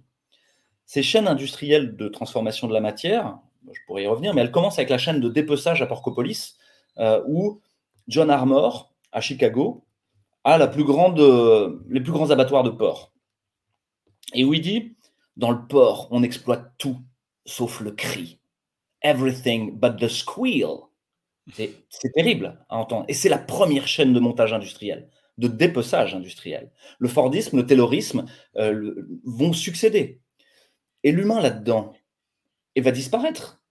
Donc c'est les révoltes ludites, c'est les révoltes des canuts à Lyon. On remplace les soieries des manufacturiers par des spinning jenny et par euh, euh, des métiers à tisser automatiques.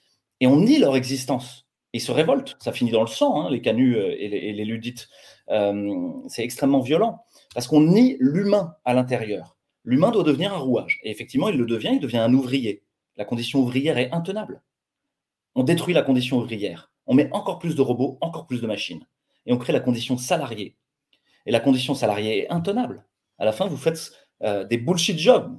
C'est euh, voilà, c'est le titre d'un ouvrage d'un anthropologue célèbre qui est mort euh, au moment du Covid, mais qui et, qu'est-ce qu'on va faire? Ben, Il faut encore exclure l'humain.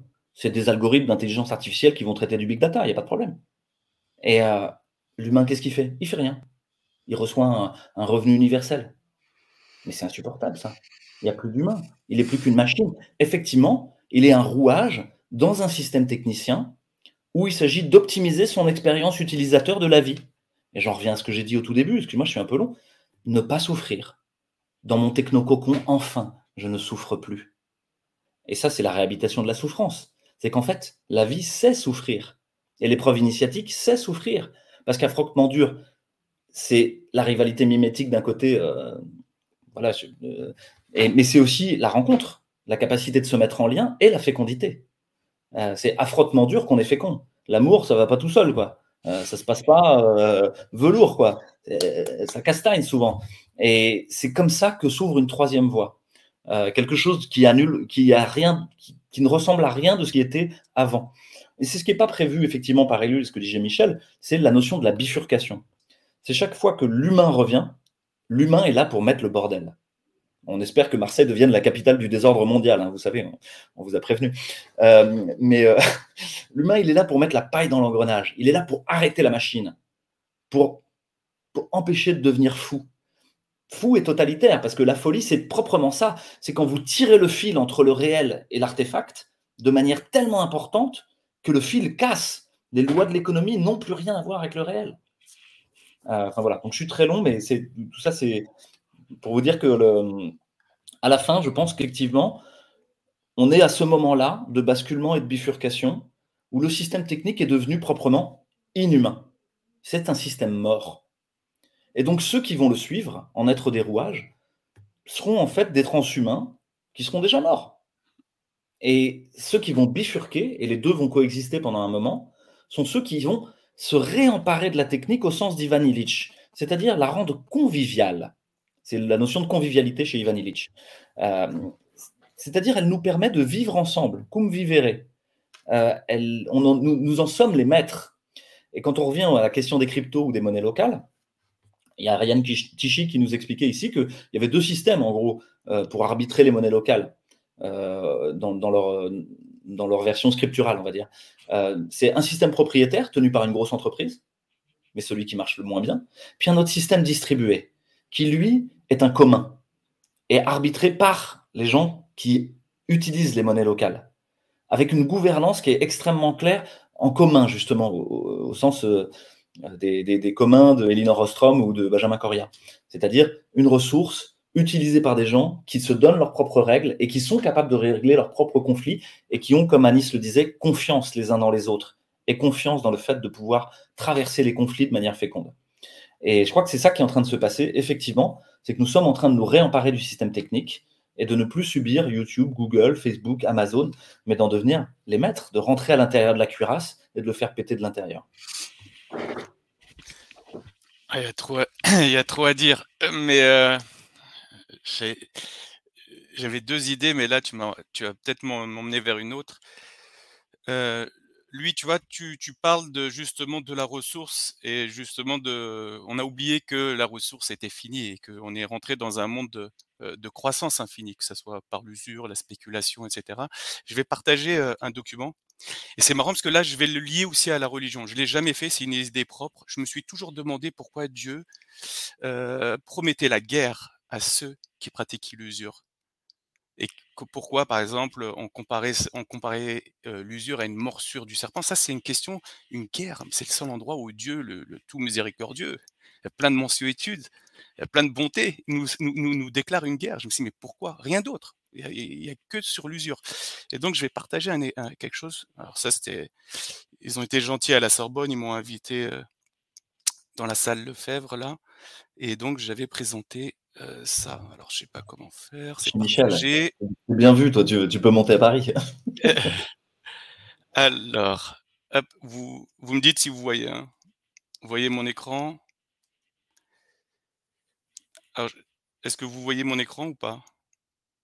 Oui, oui, Anis, on le voit. Oui, alors voilà. En gros, je vais très, très, très rapidement, je vais donner deux petits exemples. C'est euh, la, première proposition, on propose à, quelqu'un de lui donner 10 000 euros chaque semaine pendant un an. Donc c'est très, facile, il y a 52 semaines, à la fin, il va avoir 520 000 euros. La deuxième proposition, on lui dit, ben, au lieu de recevoir 10 000 euros euh, chaque semaine, tu vas recevoir la première semaine 1 centime, puis 2 centimes, puis 4, puis 8, puis 16, puis 32, etc. Et donc, euh, euh, au bout de 8 itéra- euh, 10 itérations, ça fait 1024, donc 1, 1 euro, 0,024. Donc on lui dit, eh ben, qu'est-ce que 10 euros pardon euh, 20 et 24 centimes. Donc qu'est-ce que tu veux? Est-ce que tu veux c'est la première proposition ou la deuxième? Et je pense que si les gens sont honnêtes et qu'ils pensent pas qu'il y a une arnaque derrière, je pense que quasiment tout le monde euh, euh, va choisir la proposition 1. Et quand on regarde le résultat final, déjà ça s'équilibre au bout de la 25e semaine, mais ça met du temps.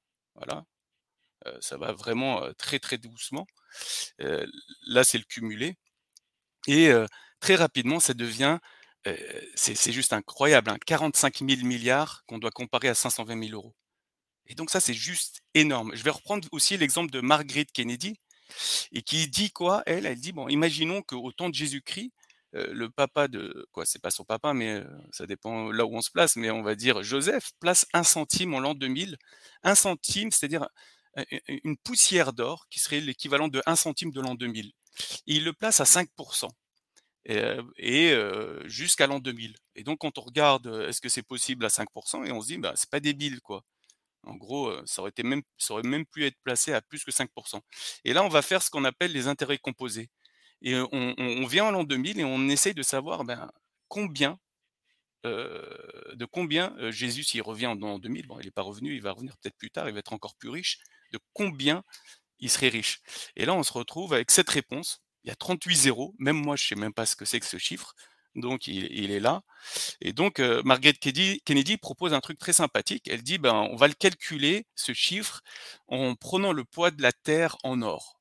Donc elle prend le poids de la Terre en or et elle donc elle divise ce chiffre par la valeur du poids de la Terre en or, c'est-à-dire, c'est énorme. Imaginons, qu'on qu'on possède la Terre en or, heu, avec le l'eau, les continents, tout ce qu'il y a, le tout ce qu'il y a le noyau et cetera, il y a tout.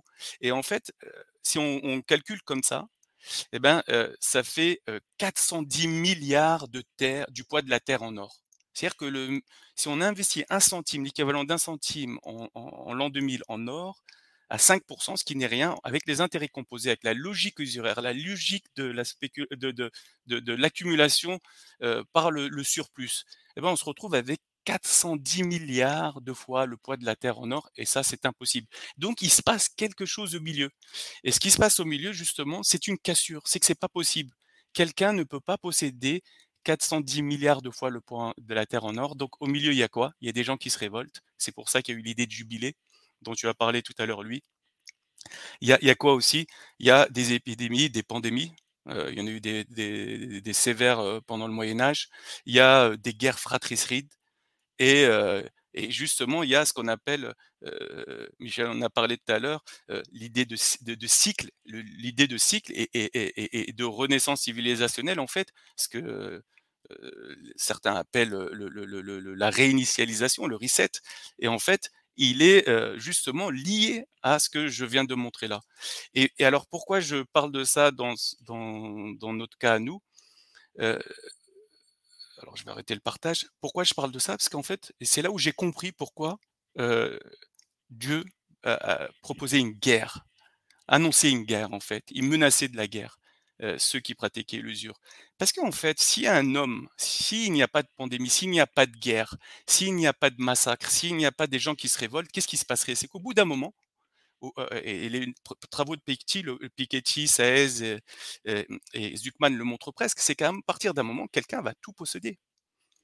Avant même qu'il possède 410 000 de fois le poids de la Terre en or, il va posséder beaucoup, beaucoup, à tel point qu'il va il va, avoir tous les êtres humains qui lui reporteront.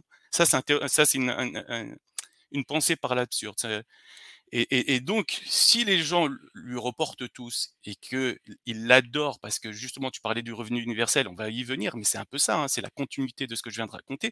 C'est de faire justement, heu heu, faire en sorte que les gens acceptent qu'il y ait quelqu'un qui les domine.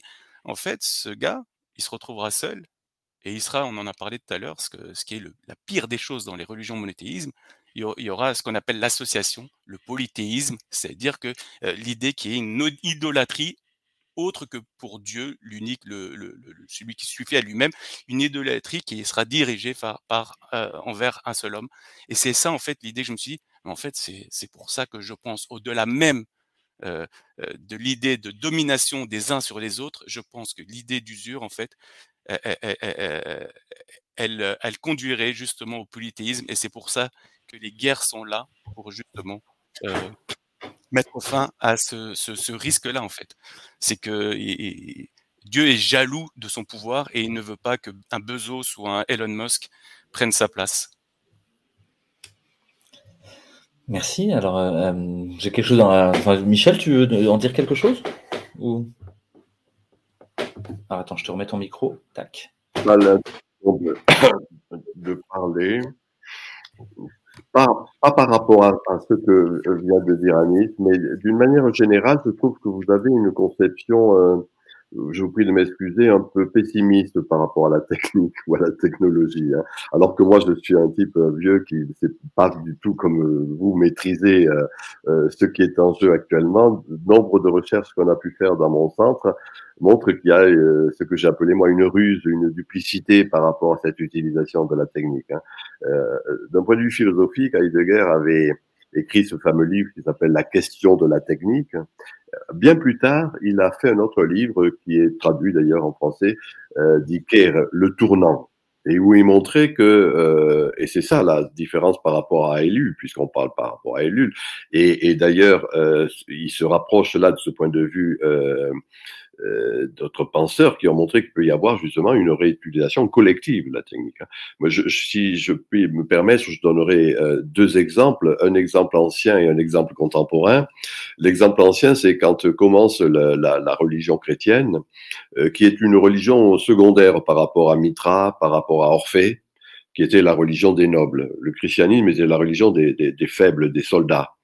Et à ce moment-là, euh, telle petite église ou secte de Milan en Italie sécrète ce que dans le catéchisme on a appris la, la communion des saints, c'est-à-dire une espèce de liaison en pointillé entre tous ces petits groupes, ces petites églises. Et c'est ce développement de la communion des saints qui va amener le triomphe du christianisme par opposition à Mitra ou à Orphée. Et de mon point de vue, ce qui est en train de se... Internet, c'est la communion des saints postmoderne. Hein, C'est-à-dire pr- précisément le fait que ces petites tribus, ces petits groupes ici ou là, en fonction du partage d'un goût, sont en train de créer ce que j'appelle moi ce réenchantement du monde, et ce à partir de la technique qui avait au départ réenchanté, désenchanté le monde. Il y a un philosophe euh, euh, japonais qui s'appelle Azuma. Je vous conseille ce livre. C'est euh, ce livre est paru chez Hachette en traduction il y a une dizaine d'années. Ça s'appelle La génération otaku.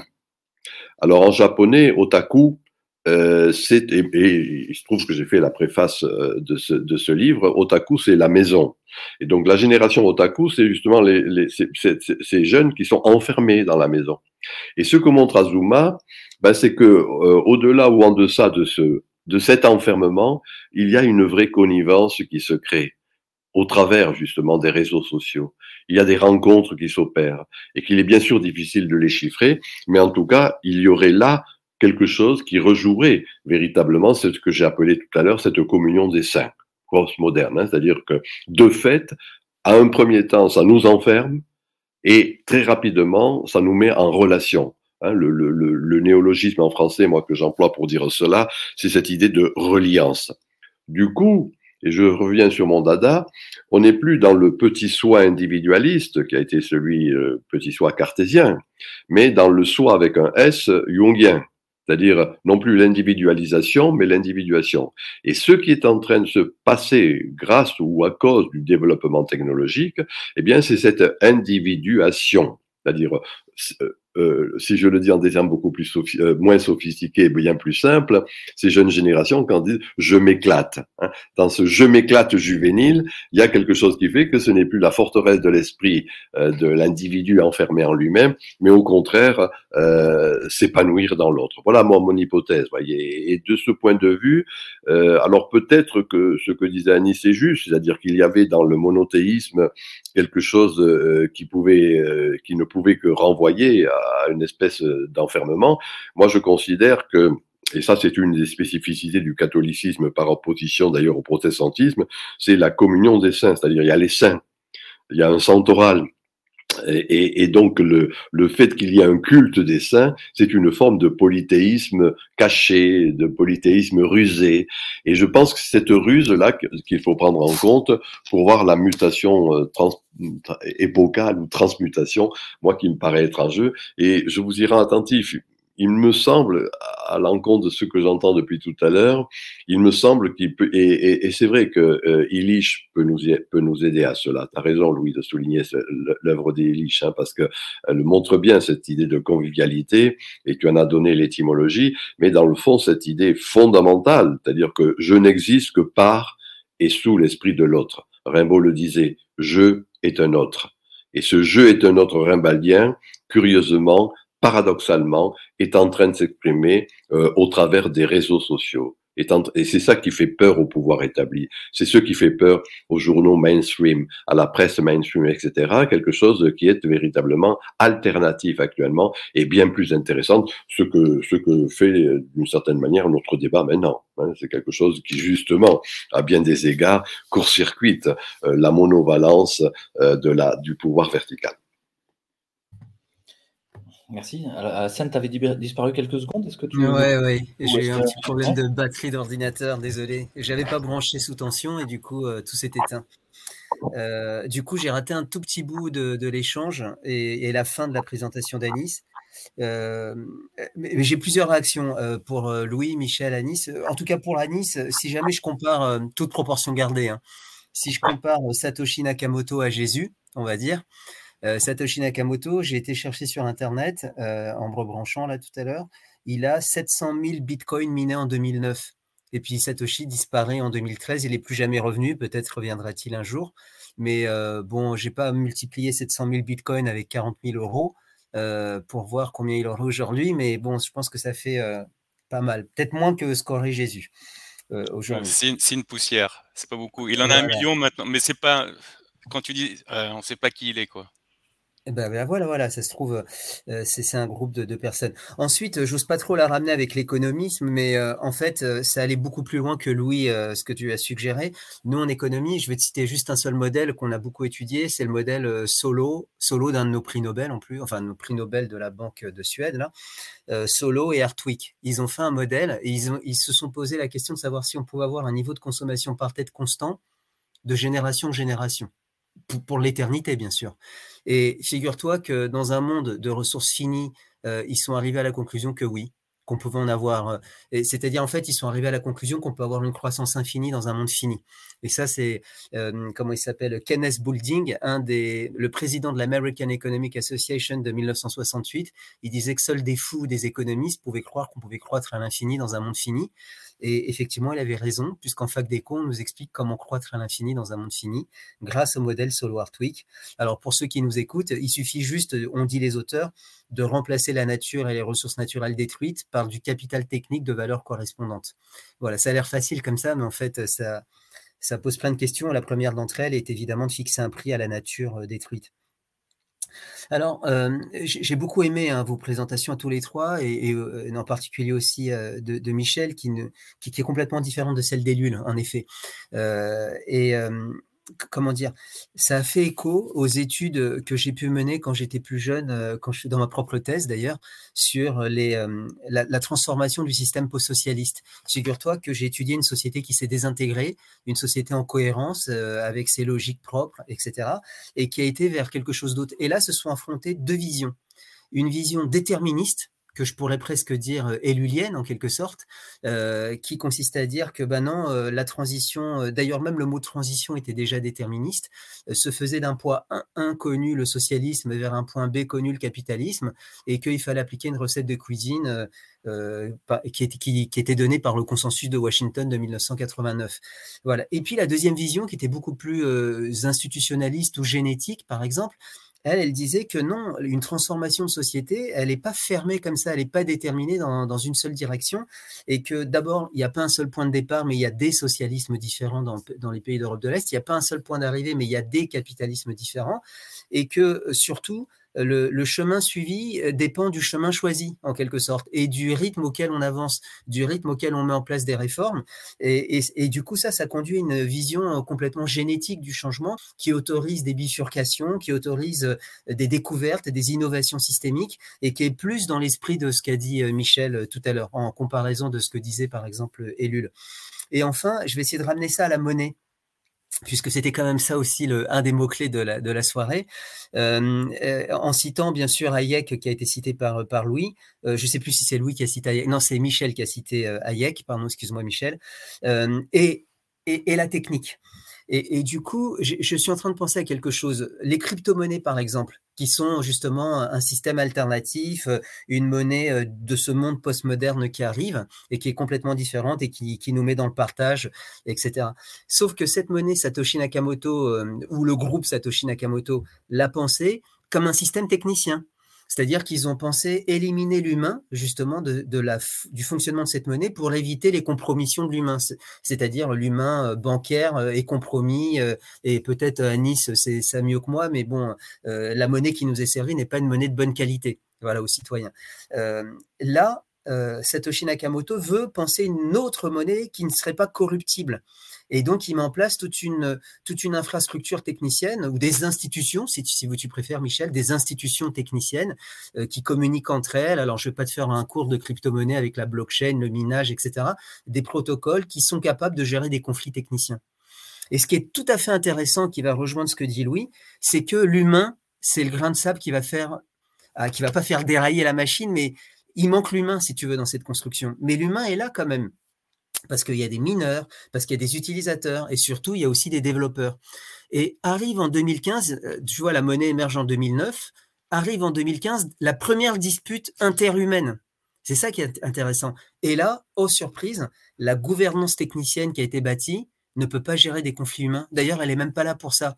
Euh, et, là, la, dispute qu'il y a eu entre les humains, c'était de, réformer euh, un point technique de la gouvernance technicienne qui était la taille du bloc. Euh, je définis pas, tant, pis si tu comprends pas tout à fait, Michel, ce que c'est un bloc, mais grosso modo, certains, certains développeurs voulaient que le bloc reste un mégaoctet tel que c'était prévu par Satoshi Nakamoto.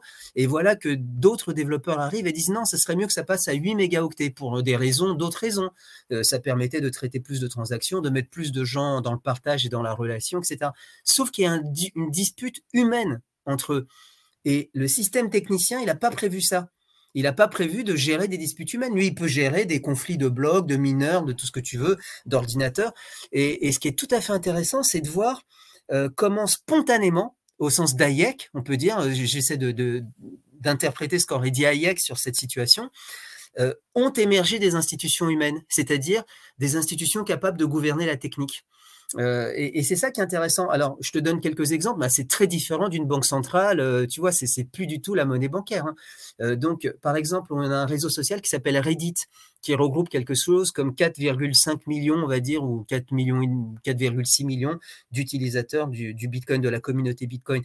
Eh bien, des débats ont eu lieu, des solutions ont été proposées des Bitcoin euh, Improvements Proposals, des BIPs ont été proposés, des réunions, des conférences ont été provoquées pour réunir ces développeurs euh, qui se sont même disputés pendant ces conférences. Euh, des votes ont été organisés sur Internet auprès de la communauté. Et, et tout ça, je l'interprète comme des institutions émergentes, mais des institutions pas techniciennes des institutions sociales ou humaines. Euh, et, au final, même, le dernier élément, c'est le fork. Ils ont fini par divorcer. Euh, et, mais qu'est-ce que c'est qu'un divorce si ce n'est qu'une institution? C'est une institution euh, qui divise une communauté en dispute en deux communautés différentes avec des règles spécifiques, dans, suivant avec des frontières différentes, tu vois? Et, et, au final, qu'est-ce qui est en train d'arriver dans le Bitcoin? Alors beaucoup ont interprété ces disputes comme étant l'annoncement de la fin de ces crypto-monnaies, sauf moi moi, j'ai perçu dans ces nouvelles, dans ces disputes, de nouvelles institutions émergentes qui manquaient justement au Bitcoin et qui étaient au-delà de l'institution technicienne, qui étaient des institutions enfin interhumaines, des institutions sociales. Euh, et, mais si tu veux, ça va dans ton sens que je dis. C'est, n'est pas vraiment une question, c'est juste un complément. Voilà, un complément. Voilà. Merci Hassan. J'ai rien raté pendant les 2-3 minutes. Non, non, ça va, tu rien raté, tu as, bien suivi. Euh, effectivement, donc l'humain, c'est l'erreur. Euh, il faut évacuer l'humain euh, dans le système technique qui voudrait être parfait. Et ça, c'est l'héritage dont on se gosse en permanence. ce serait celui des lumières. Ah oui, Ops, c'est pas pas exactement là, mais c'est le monde parfait, c'est le Léviathan. Le Léviathan, c'est les rues sont mesurées parfaitement pour que les carrosses se croisent mais ne se frôlent jamais.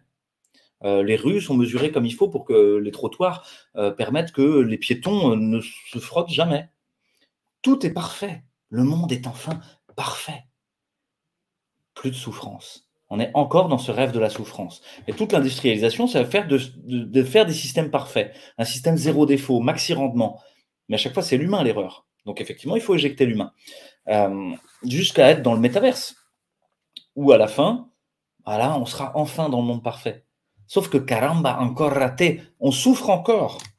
Euh, je vous l'ai dit tout à l'heure, euh, hors antenne, premier procès pour harcèlement sexuel dans le, dans le métaverse est déjà, est déjà arrivé. Quoi. Donc on continue de souffrir, même dans ce monde complètement artefactualisé, et dont on a remis les clés de la gouvernance à des entités qu'on ne connaît pas, et qui n'ont pour seul but que le rendement euh, et la profitabilité, et où l'humain est une variable. Donc effectivement, le cœur de la question, c'est la question de la gouvernance. Et là, je reviens à la religion. Les Hébreux sont en Égypte, ressemblent comme deux gouttes d'eau à des Égyptiens. On ne peut pas les différencier. D'ailleurs, Moïse, c'est le frère adoptif euh, de, Pharaon. Et il est préféré même par la maman de Pharaon. Mais ils sont des esclaves. Et il faut partir. Et ils vont recevoir des injonctions à partir, les plaies d'Égypte. Et ils vont demander à papa, papa, laisse-nous partir, let my people go. Vous vous souvenez le gospel Mais Pharaon ne veut pas, il sait très bien, il veut les maintenir en esclavage. Ils sont des éléments du rouage. Euh, ils sont des, rouages du, système technique de, l'Égypte de l'époque. Donc il ne va pas les laisser partir, sûrement pas. Macron, enlève ta loi. Mais bien sûr que non. Je sais ce que je veux. je suis là pour faire les rendements de Big Pharma. Euh, je ne l'enlèverai pas. Euh, et jusqu'au moment où ils savent qu'il faut vraiment partir, sinon les premiers-nés vont mourir. Et le repas de Pessard est pris le sac sur l'épaule, debout. C'est pas un repas où on se repose. Hein on met le, frontispice de, la maison euh, du sang d'un agneau sacrifié et on se tire. On se tire parce que Pharaon va être très en colère. Il faut partir de ce système institutionnel où on est en esclavage. Sauf qu'il y a un saut de foi à faire. On en parlait tout à l'heure, un saut de confiance. On arrive devant la mer Rouge et il faut traverser, mais c'est pas possible. Momo, on ne peut pas traverser là. Et, Moïse est obligé d'aller dans l'eau jusque là pour qu'enfin elle s'ouvre. Et il a un système technicien très archaïque pour guider, c'est son bâton. on en avait parlé avec Anis déjà, mais il se repose sur ce bâton qui s'était transformé en serpent et qui l'a redressé et qui permet enfin de guider dans le saut de foi de la traversée de la mer Rouge. Et puis, ensuite, 40 ans d'errance dans le Sinaï, c'est long, à manger la manne, pas grand-chose.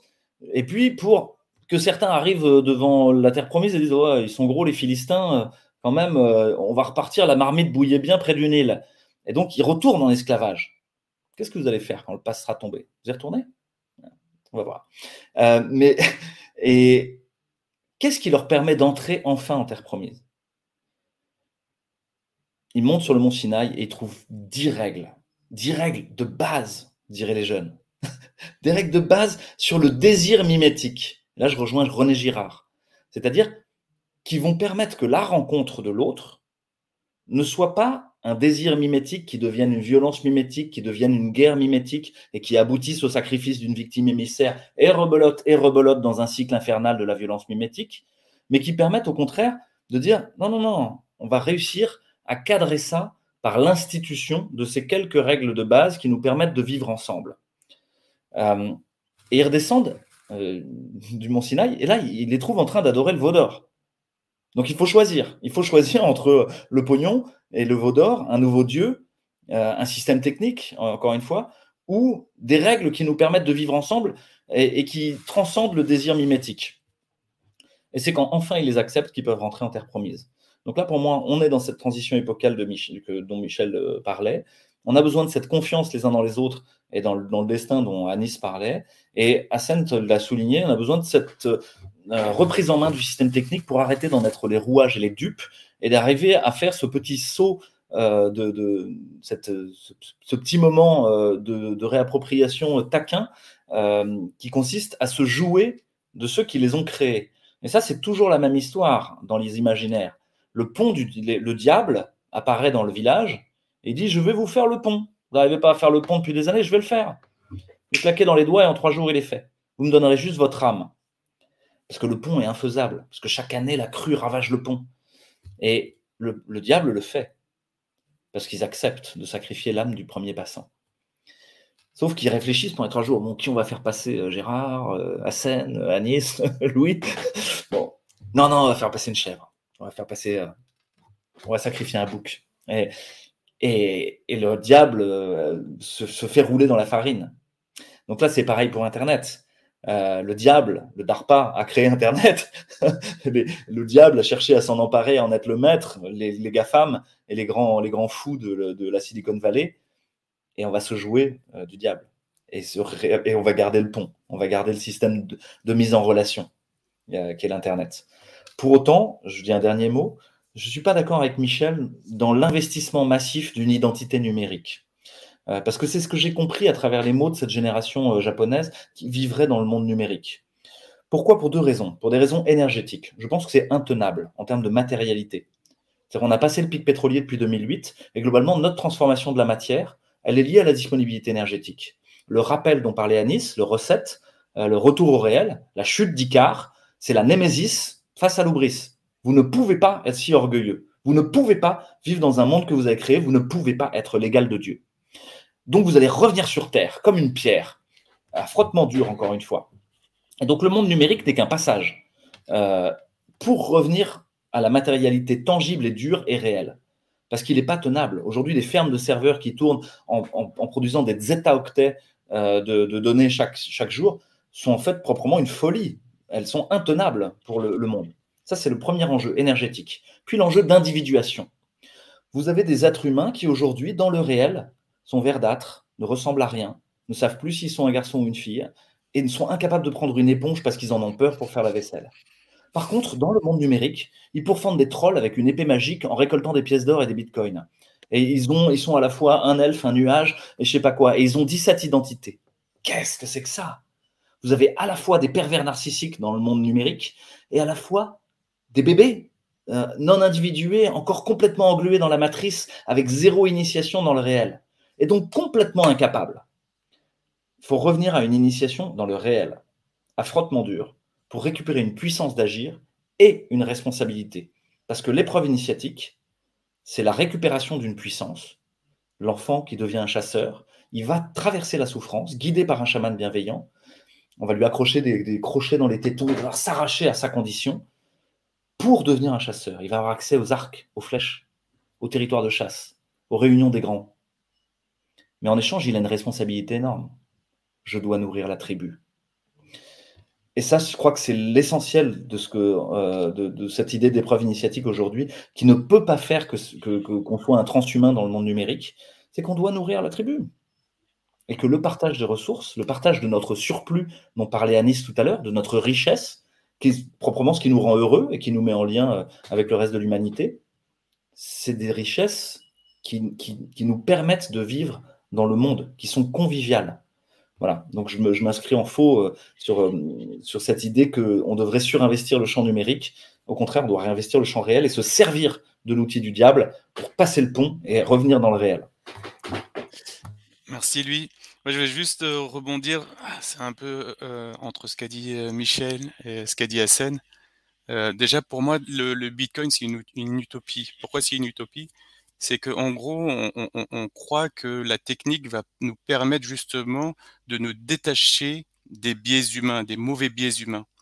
Et, euh, en réalité, quand on regarde euh, le Bitcoin et qu'on fait juste euh, une petite itération de ce que ça pourrait être, comme l'a dit Hassan tout à l'heure, le Bitcoin, c'est juste, c'est en quantité finie, c'est une monnaie dure avec une croissance limitée.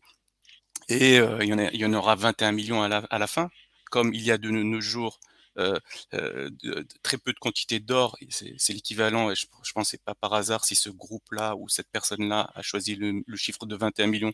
Euh, si on mettait tout l'or dans un cube, il tiendrait dans un, un cu- une- un- dans un cube d'une arête de 21 mètres.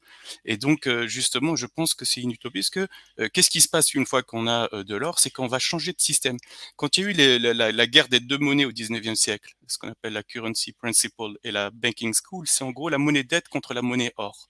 C'est-à-dire la monnaie qui est baquée par de l'or. Et en 71, la monnaie dette a supplanté la monnaie or avec la fin des accords de Bretton Woods. Et, et en gros, si moi je regarde ça un peu d'un point de vue théologique, c'est euh, les usuriers qui ont gagné sur les thésauriseurs.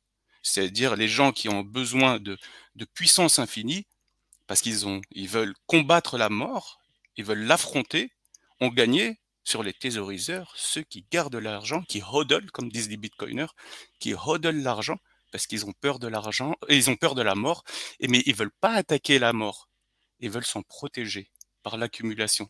Ça leur donne justement cette idée de protection. Euh, et, donc, euh, moi, je pense que justement, c'est une utopie. Pourquoi? Parce que si euh, on revenait à un monde où on arrêterait de ringardiser la morale et les valeurs, eh ben, on reviendrait justement à un monde où, par le bas, par nos actions communes, les uns et les autres, par nos interactions, on remettrait un peu de valeur entre nous et on arriverait justement à créer euh, cet écrémage qui ferait que les gens qui seraient au-dessus de nous seraient à notre image. Moi, j'aime j'ai- j'aime pas les gens qui, qui critiquent euh, les politiques, mais en fait, qui n'essayent pas de comprendre qu'un peuple ne peut pas changer de, de, de, de, de- de destinée si lui ne ch- change pas chacun de nous ce qu'on a en nous-mêmes.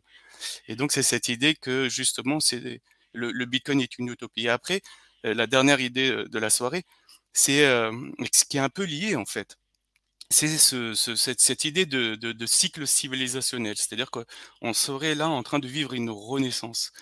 Et, si on regarde un peu ce qu'on nous présente, c'est comment justement on va vivre dans cette renaissance? Est-ce qu'on va la vivre par l'échange, le, partage, comme on fait ce soir, ou est-ce que c'est plutôt la théorie de Samuel Huntington qui va prendre le dessus, c'est-à-dire le choc des civilisations? Et quand on regarde ce que c'est que le choc des civilisations, c'est en gros, c'est un peu euh, le thème de cette présidentielle avec Zemmour, c'est le choc des religions. Et c'est là que je me dis, vous avez beaucoup parlé de, de, de Weber, etc., et du protestantisme. Vous n'avez pas assez parlé de Calvin, vous n'avez pas assez euh, parlé de la, euh, du début de la naissance, comme dit Le Goff dans euh, La bourse et la vie. Euh, la, la, la bourse et la vie, ouais, la bourse et la vie. Euh, c'est quoi? En gros, c'est que euh, la naissance du capitalisme, ce sont pas les protestants, c'est la laïcité de l'usure par les religieux. Et ça a commencé au Moyen Âge. Et justement, moi, quand j'ai regardé l'histoire et que j'ai, euh, je suis arrivé au Moyen Âge, euh, je me suis dit que mes profs, euh, justement tout à l'heure en, off, on parlait de la vérité, ce qui était la vérité, ce qui ce qui était le réel, et ce qui est le récit officiel qu'on nous raconte. Moi, je me suis rendu compte que les guerres de religion, c'était des guerres d'argent. Parce que qu'est-ce qui s'est passé? En gros, euh, pendant longtemps, ceux qui détenaient euh, le livre et qui le détournaient, avec des histoires rocambolesques en, en, en, en, faisant du livre, quand je parle du livre, c'est-à-dire des livres monothéistes, en faisant des livres justement un, un outil politique, ben, ceux qui détournaient le livre avaient le pouvoir. Des gens se sont dit, ben, nous, on va détourner autre chose qui est un peu plus facile à détourner parce que on, on, on est en minorité ou euh, c'est beaucoup plus facile de détourner la foi qui est en l'or. Et c'est ça, en fait, moi, je pense, le choc des civilisations. C'est justement ce transfert de confiance qu'il y a eu des gens, euh, ils ont mis leur confiance dans le livre ou dans l'or, des gens l'ont détourné cette confiance, que ce soit euh, des religieux ou que ce soit justement des financiers, ce qu'on appellerait de nos jours des financiers pour pas dire des usuriers. Et donc, euh, justement, cette, cette confiance qui a été détournée, en fait, c'est ça le vrai choc des civilisations. Le choc des civilisations, c'est le capitalisme financier face justement aux, aux, aux, faux religieux, aux faux dévots qui ont détourné le livre et qui en ont fait un outil politique et justement qui se battent de nos jours. Et euh, justement, je, ça, ça, ça, ça, donne le lien entre euh, le mythe, la monnaie, la religion et euh, tout ce qu'on nous raconte. Et je pense que justement, si euh, on comprenait un peu ça, on arrêterait de se taper dessus et justement, on, comprendrait que le, le, le mal, en fait, c'est ni la religion ni l'argent, c'est leur détournement. Je sais pas si c'était clair. Mais... C'est très clair. Euh, on est arrivé au bout du temps qui nous est assigné. Moi, je, je, voudrais aussi réagir sur pas mal de choses, mais peut-être euh, je peux demander un mot de conclusion euh, aux uns et aux autres. Michel, Anis, Louis. Ton micro, Michel. Michel, je t'entends pas. Ah, je remets.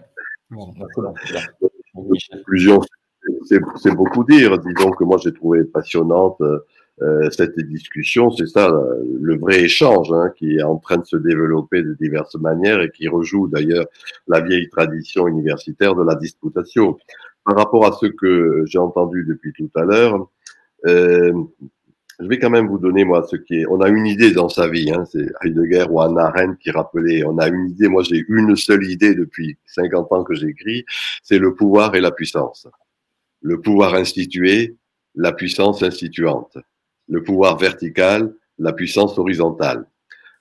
Quand il y a un accord entre le pouvoir et la puissance, ça marche.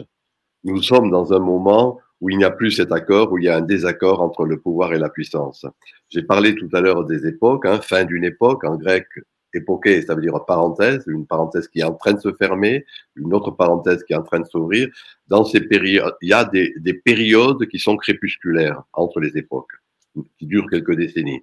Nous sommes dans une de ces périodes crépusculaires euh, entre l'époque moderne et l'époque post, ce que faute de mieux on appelle l'époque postmoderne. Alors dans ces moments, puisque Louis a parlé très souvent d'initiation, moi c'est un de mes dadas dans beaucoup de mes livres, le propre de l'initiation, c'est qu'il y a toujours des épreuves symboliques. Ça souffre. Hein, et ce n'est plus la négation de la finitude, c'est une, une homéopathisation, une ritualisation de la mort et du mal. Et, pour moi, comment cela se fait-il? Et voilà, le, corrélat de mon, ma, seule idée entre pouvoir et puissance, c'est, je l'ai dit d'autres fois ce mot, ruse, duplicité. Pour les gens de mon âge, par exemple, quand il y a eu le 36, le, le, le Minitel, le Minitel, c'est un truc militaire. Et il se trouve qu'il y a eu une ruse, c'est le 3615 échangiste, hein, c'est-à-dire des petites manières, en quelque sorte, d'utiliser le, le, le, Minitel pour euh, permettre des relations érotiques, échangisme, etc. Et les fameux 3615, voilà une expression en quelque sorte du fait qu'il n'y a plus une utopie générale, mais ce que j'appelle moi des utopies interstitielles. On crée des petits interstices. Et voilà ce qui me différencierait et de et de ceux que disait euh, tout à l'heure Louis. Non, moi je crois qu'ils sont en train de se créer de ces petites utopies interstitielles. À la base, en bas, dans la puissance, dans la sagesse populaire. Et du coup, on n'est plus dans le progressisme qui a marqué le mythe de la modernité, mais ce que certains, et je suis de là, moi, appellent la progressivité. Hein, la philosophie progressive, c'est-à-dire la spirale, en quelque sorte voire revenir pas exactement au même niveau des éléments que dans notre progressisme bené, on avait cru dépasser. L'oxymore que je propose pour traduire cela, c'est l'enracinement dynamique.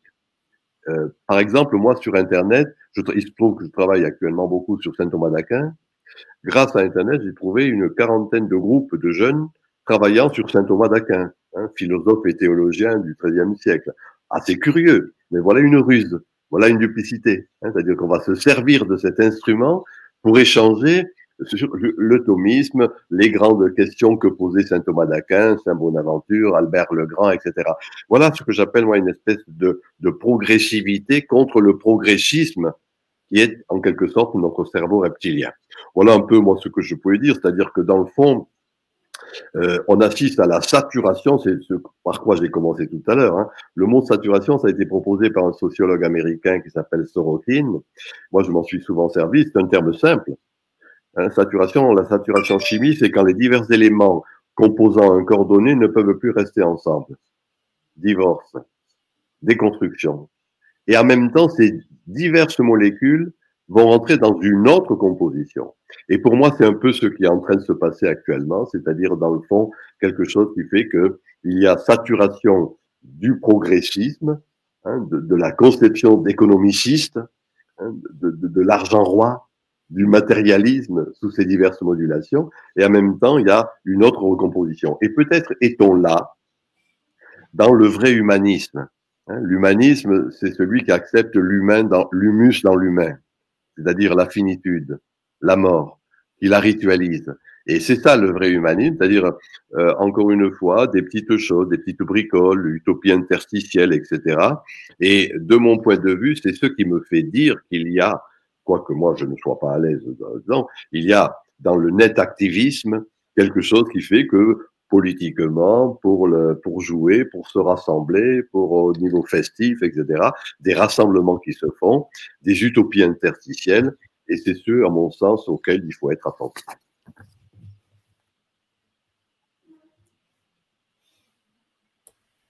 Waouh. Je pense que c'est le, mot de la fin, sauf si chacun veut conclure, mais là, je pense que c'est une belle, euh, conclusion hein, donnée par Michel. On, arrête là pour ce soir, pour se donner la chance de pouvoir débattre euh, à nouveau. Oui, merci beaucoup à tous. En tout cas, merci beaucoup à tous ceux qui nous ont regardés. Merci à ceux qui sont derrière l'écran. Et qui ont fait des, à la, rencontre, à tous ceux qui ont envoyé les mails de préparation et euh, qui ont permis ces rencontres interstitielles à l'intérieur des fissures et des failles qui s'ouvrent béantes dans le système en train de s'effondrer, de se fracturer de tous les côtés. À chaque printemps, euh, des coquelicots poussent dans toutes les fissures du bitume. Euh, le vivant est là, dans toutes les fissures, et en train de faire craquer les failles. Euh, à nous de travailler, parce que ça ne se passe pas tout seul, et ça ne se passe pas sans, sans heurts, comme disait Michel, l'épreuve initiatique euh, fait traverser un peu la souffrance, confronte à la mort, et elle permet de la regarder en face et de regarder sa finitude, euh, tout en acceptant sa puissance d'agir là où on est. Il y a beaucoup de choses qui se passent, je peux vous en témoigner en tant que net activiste, justement, et, et, participant à essayer de faire se rejoindre des réseaux euh, de résistance de tous les côtés. Et c'est extrêmement joyeux. Et il y a, c'est un des mots qu'on n'a pas dit aujourd'hui, ce soir, mais euh, je crois qu'il y a une sagesse et une joie euh, dans cette transformation. Merci à tous. Au revoir. Au revoir. À bientôt. à une autre fois.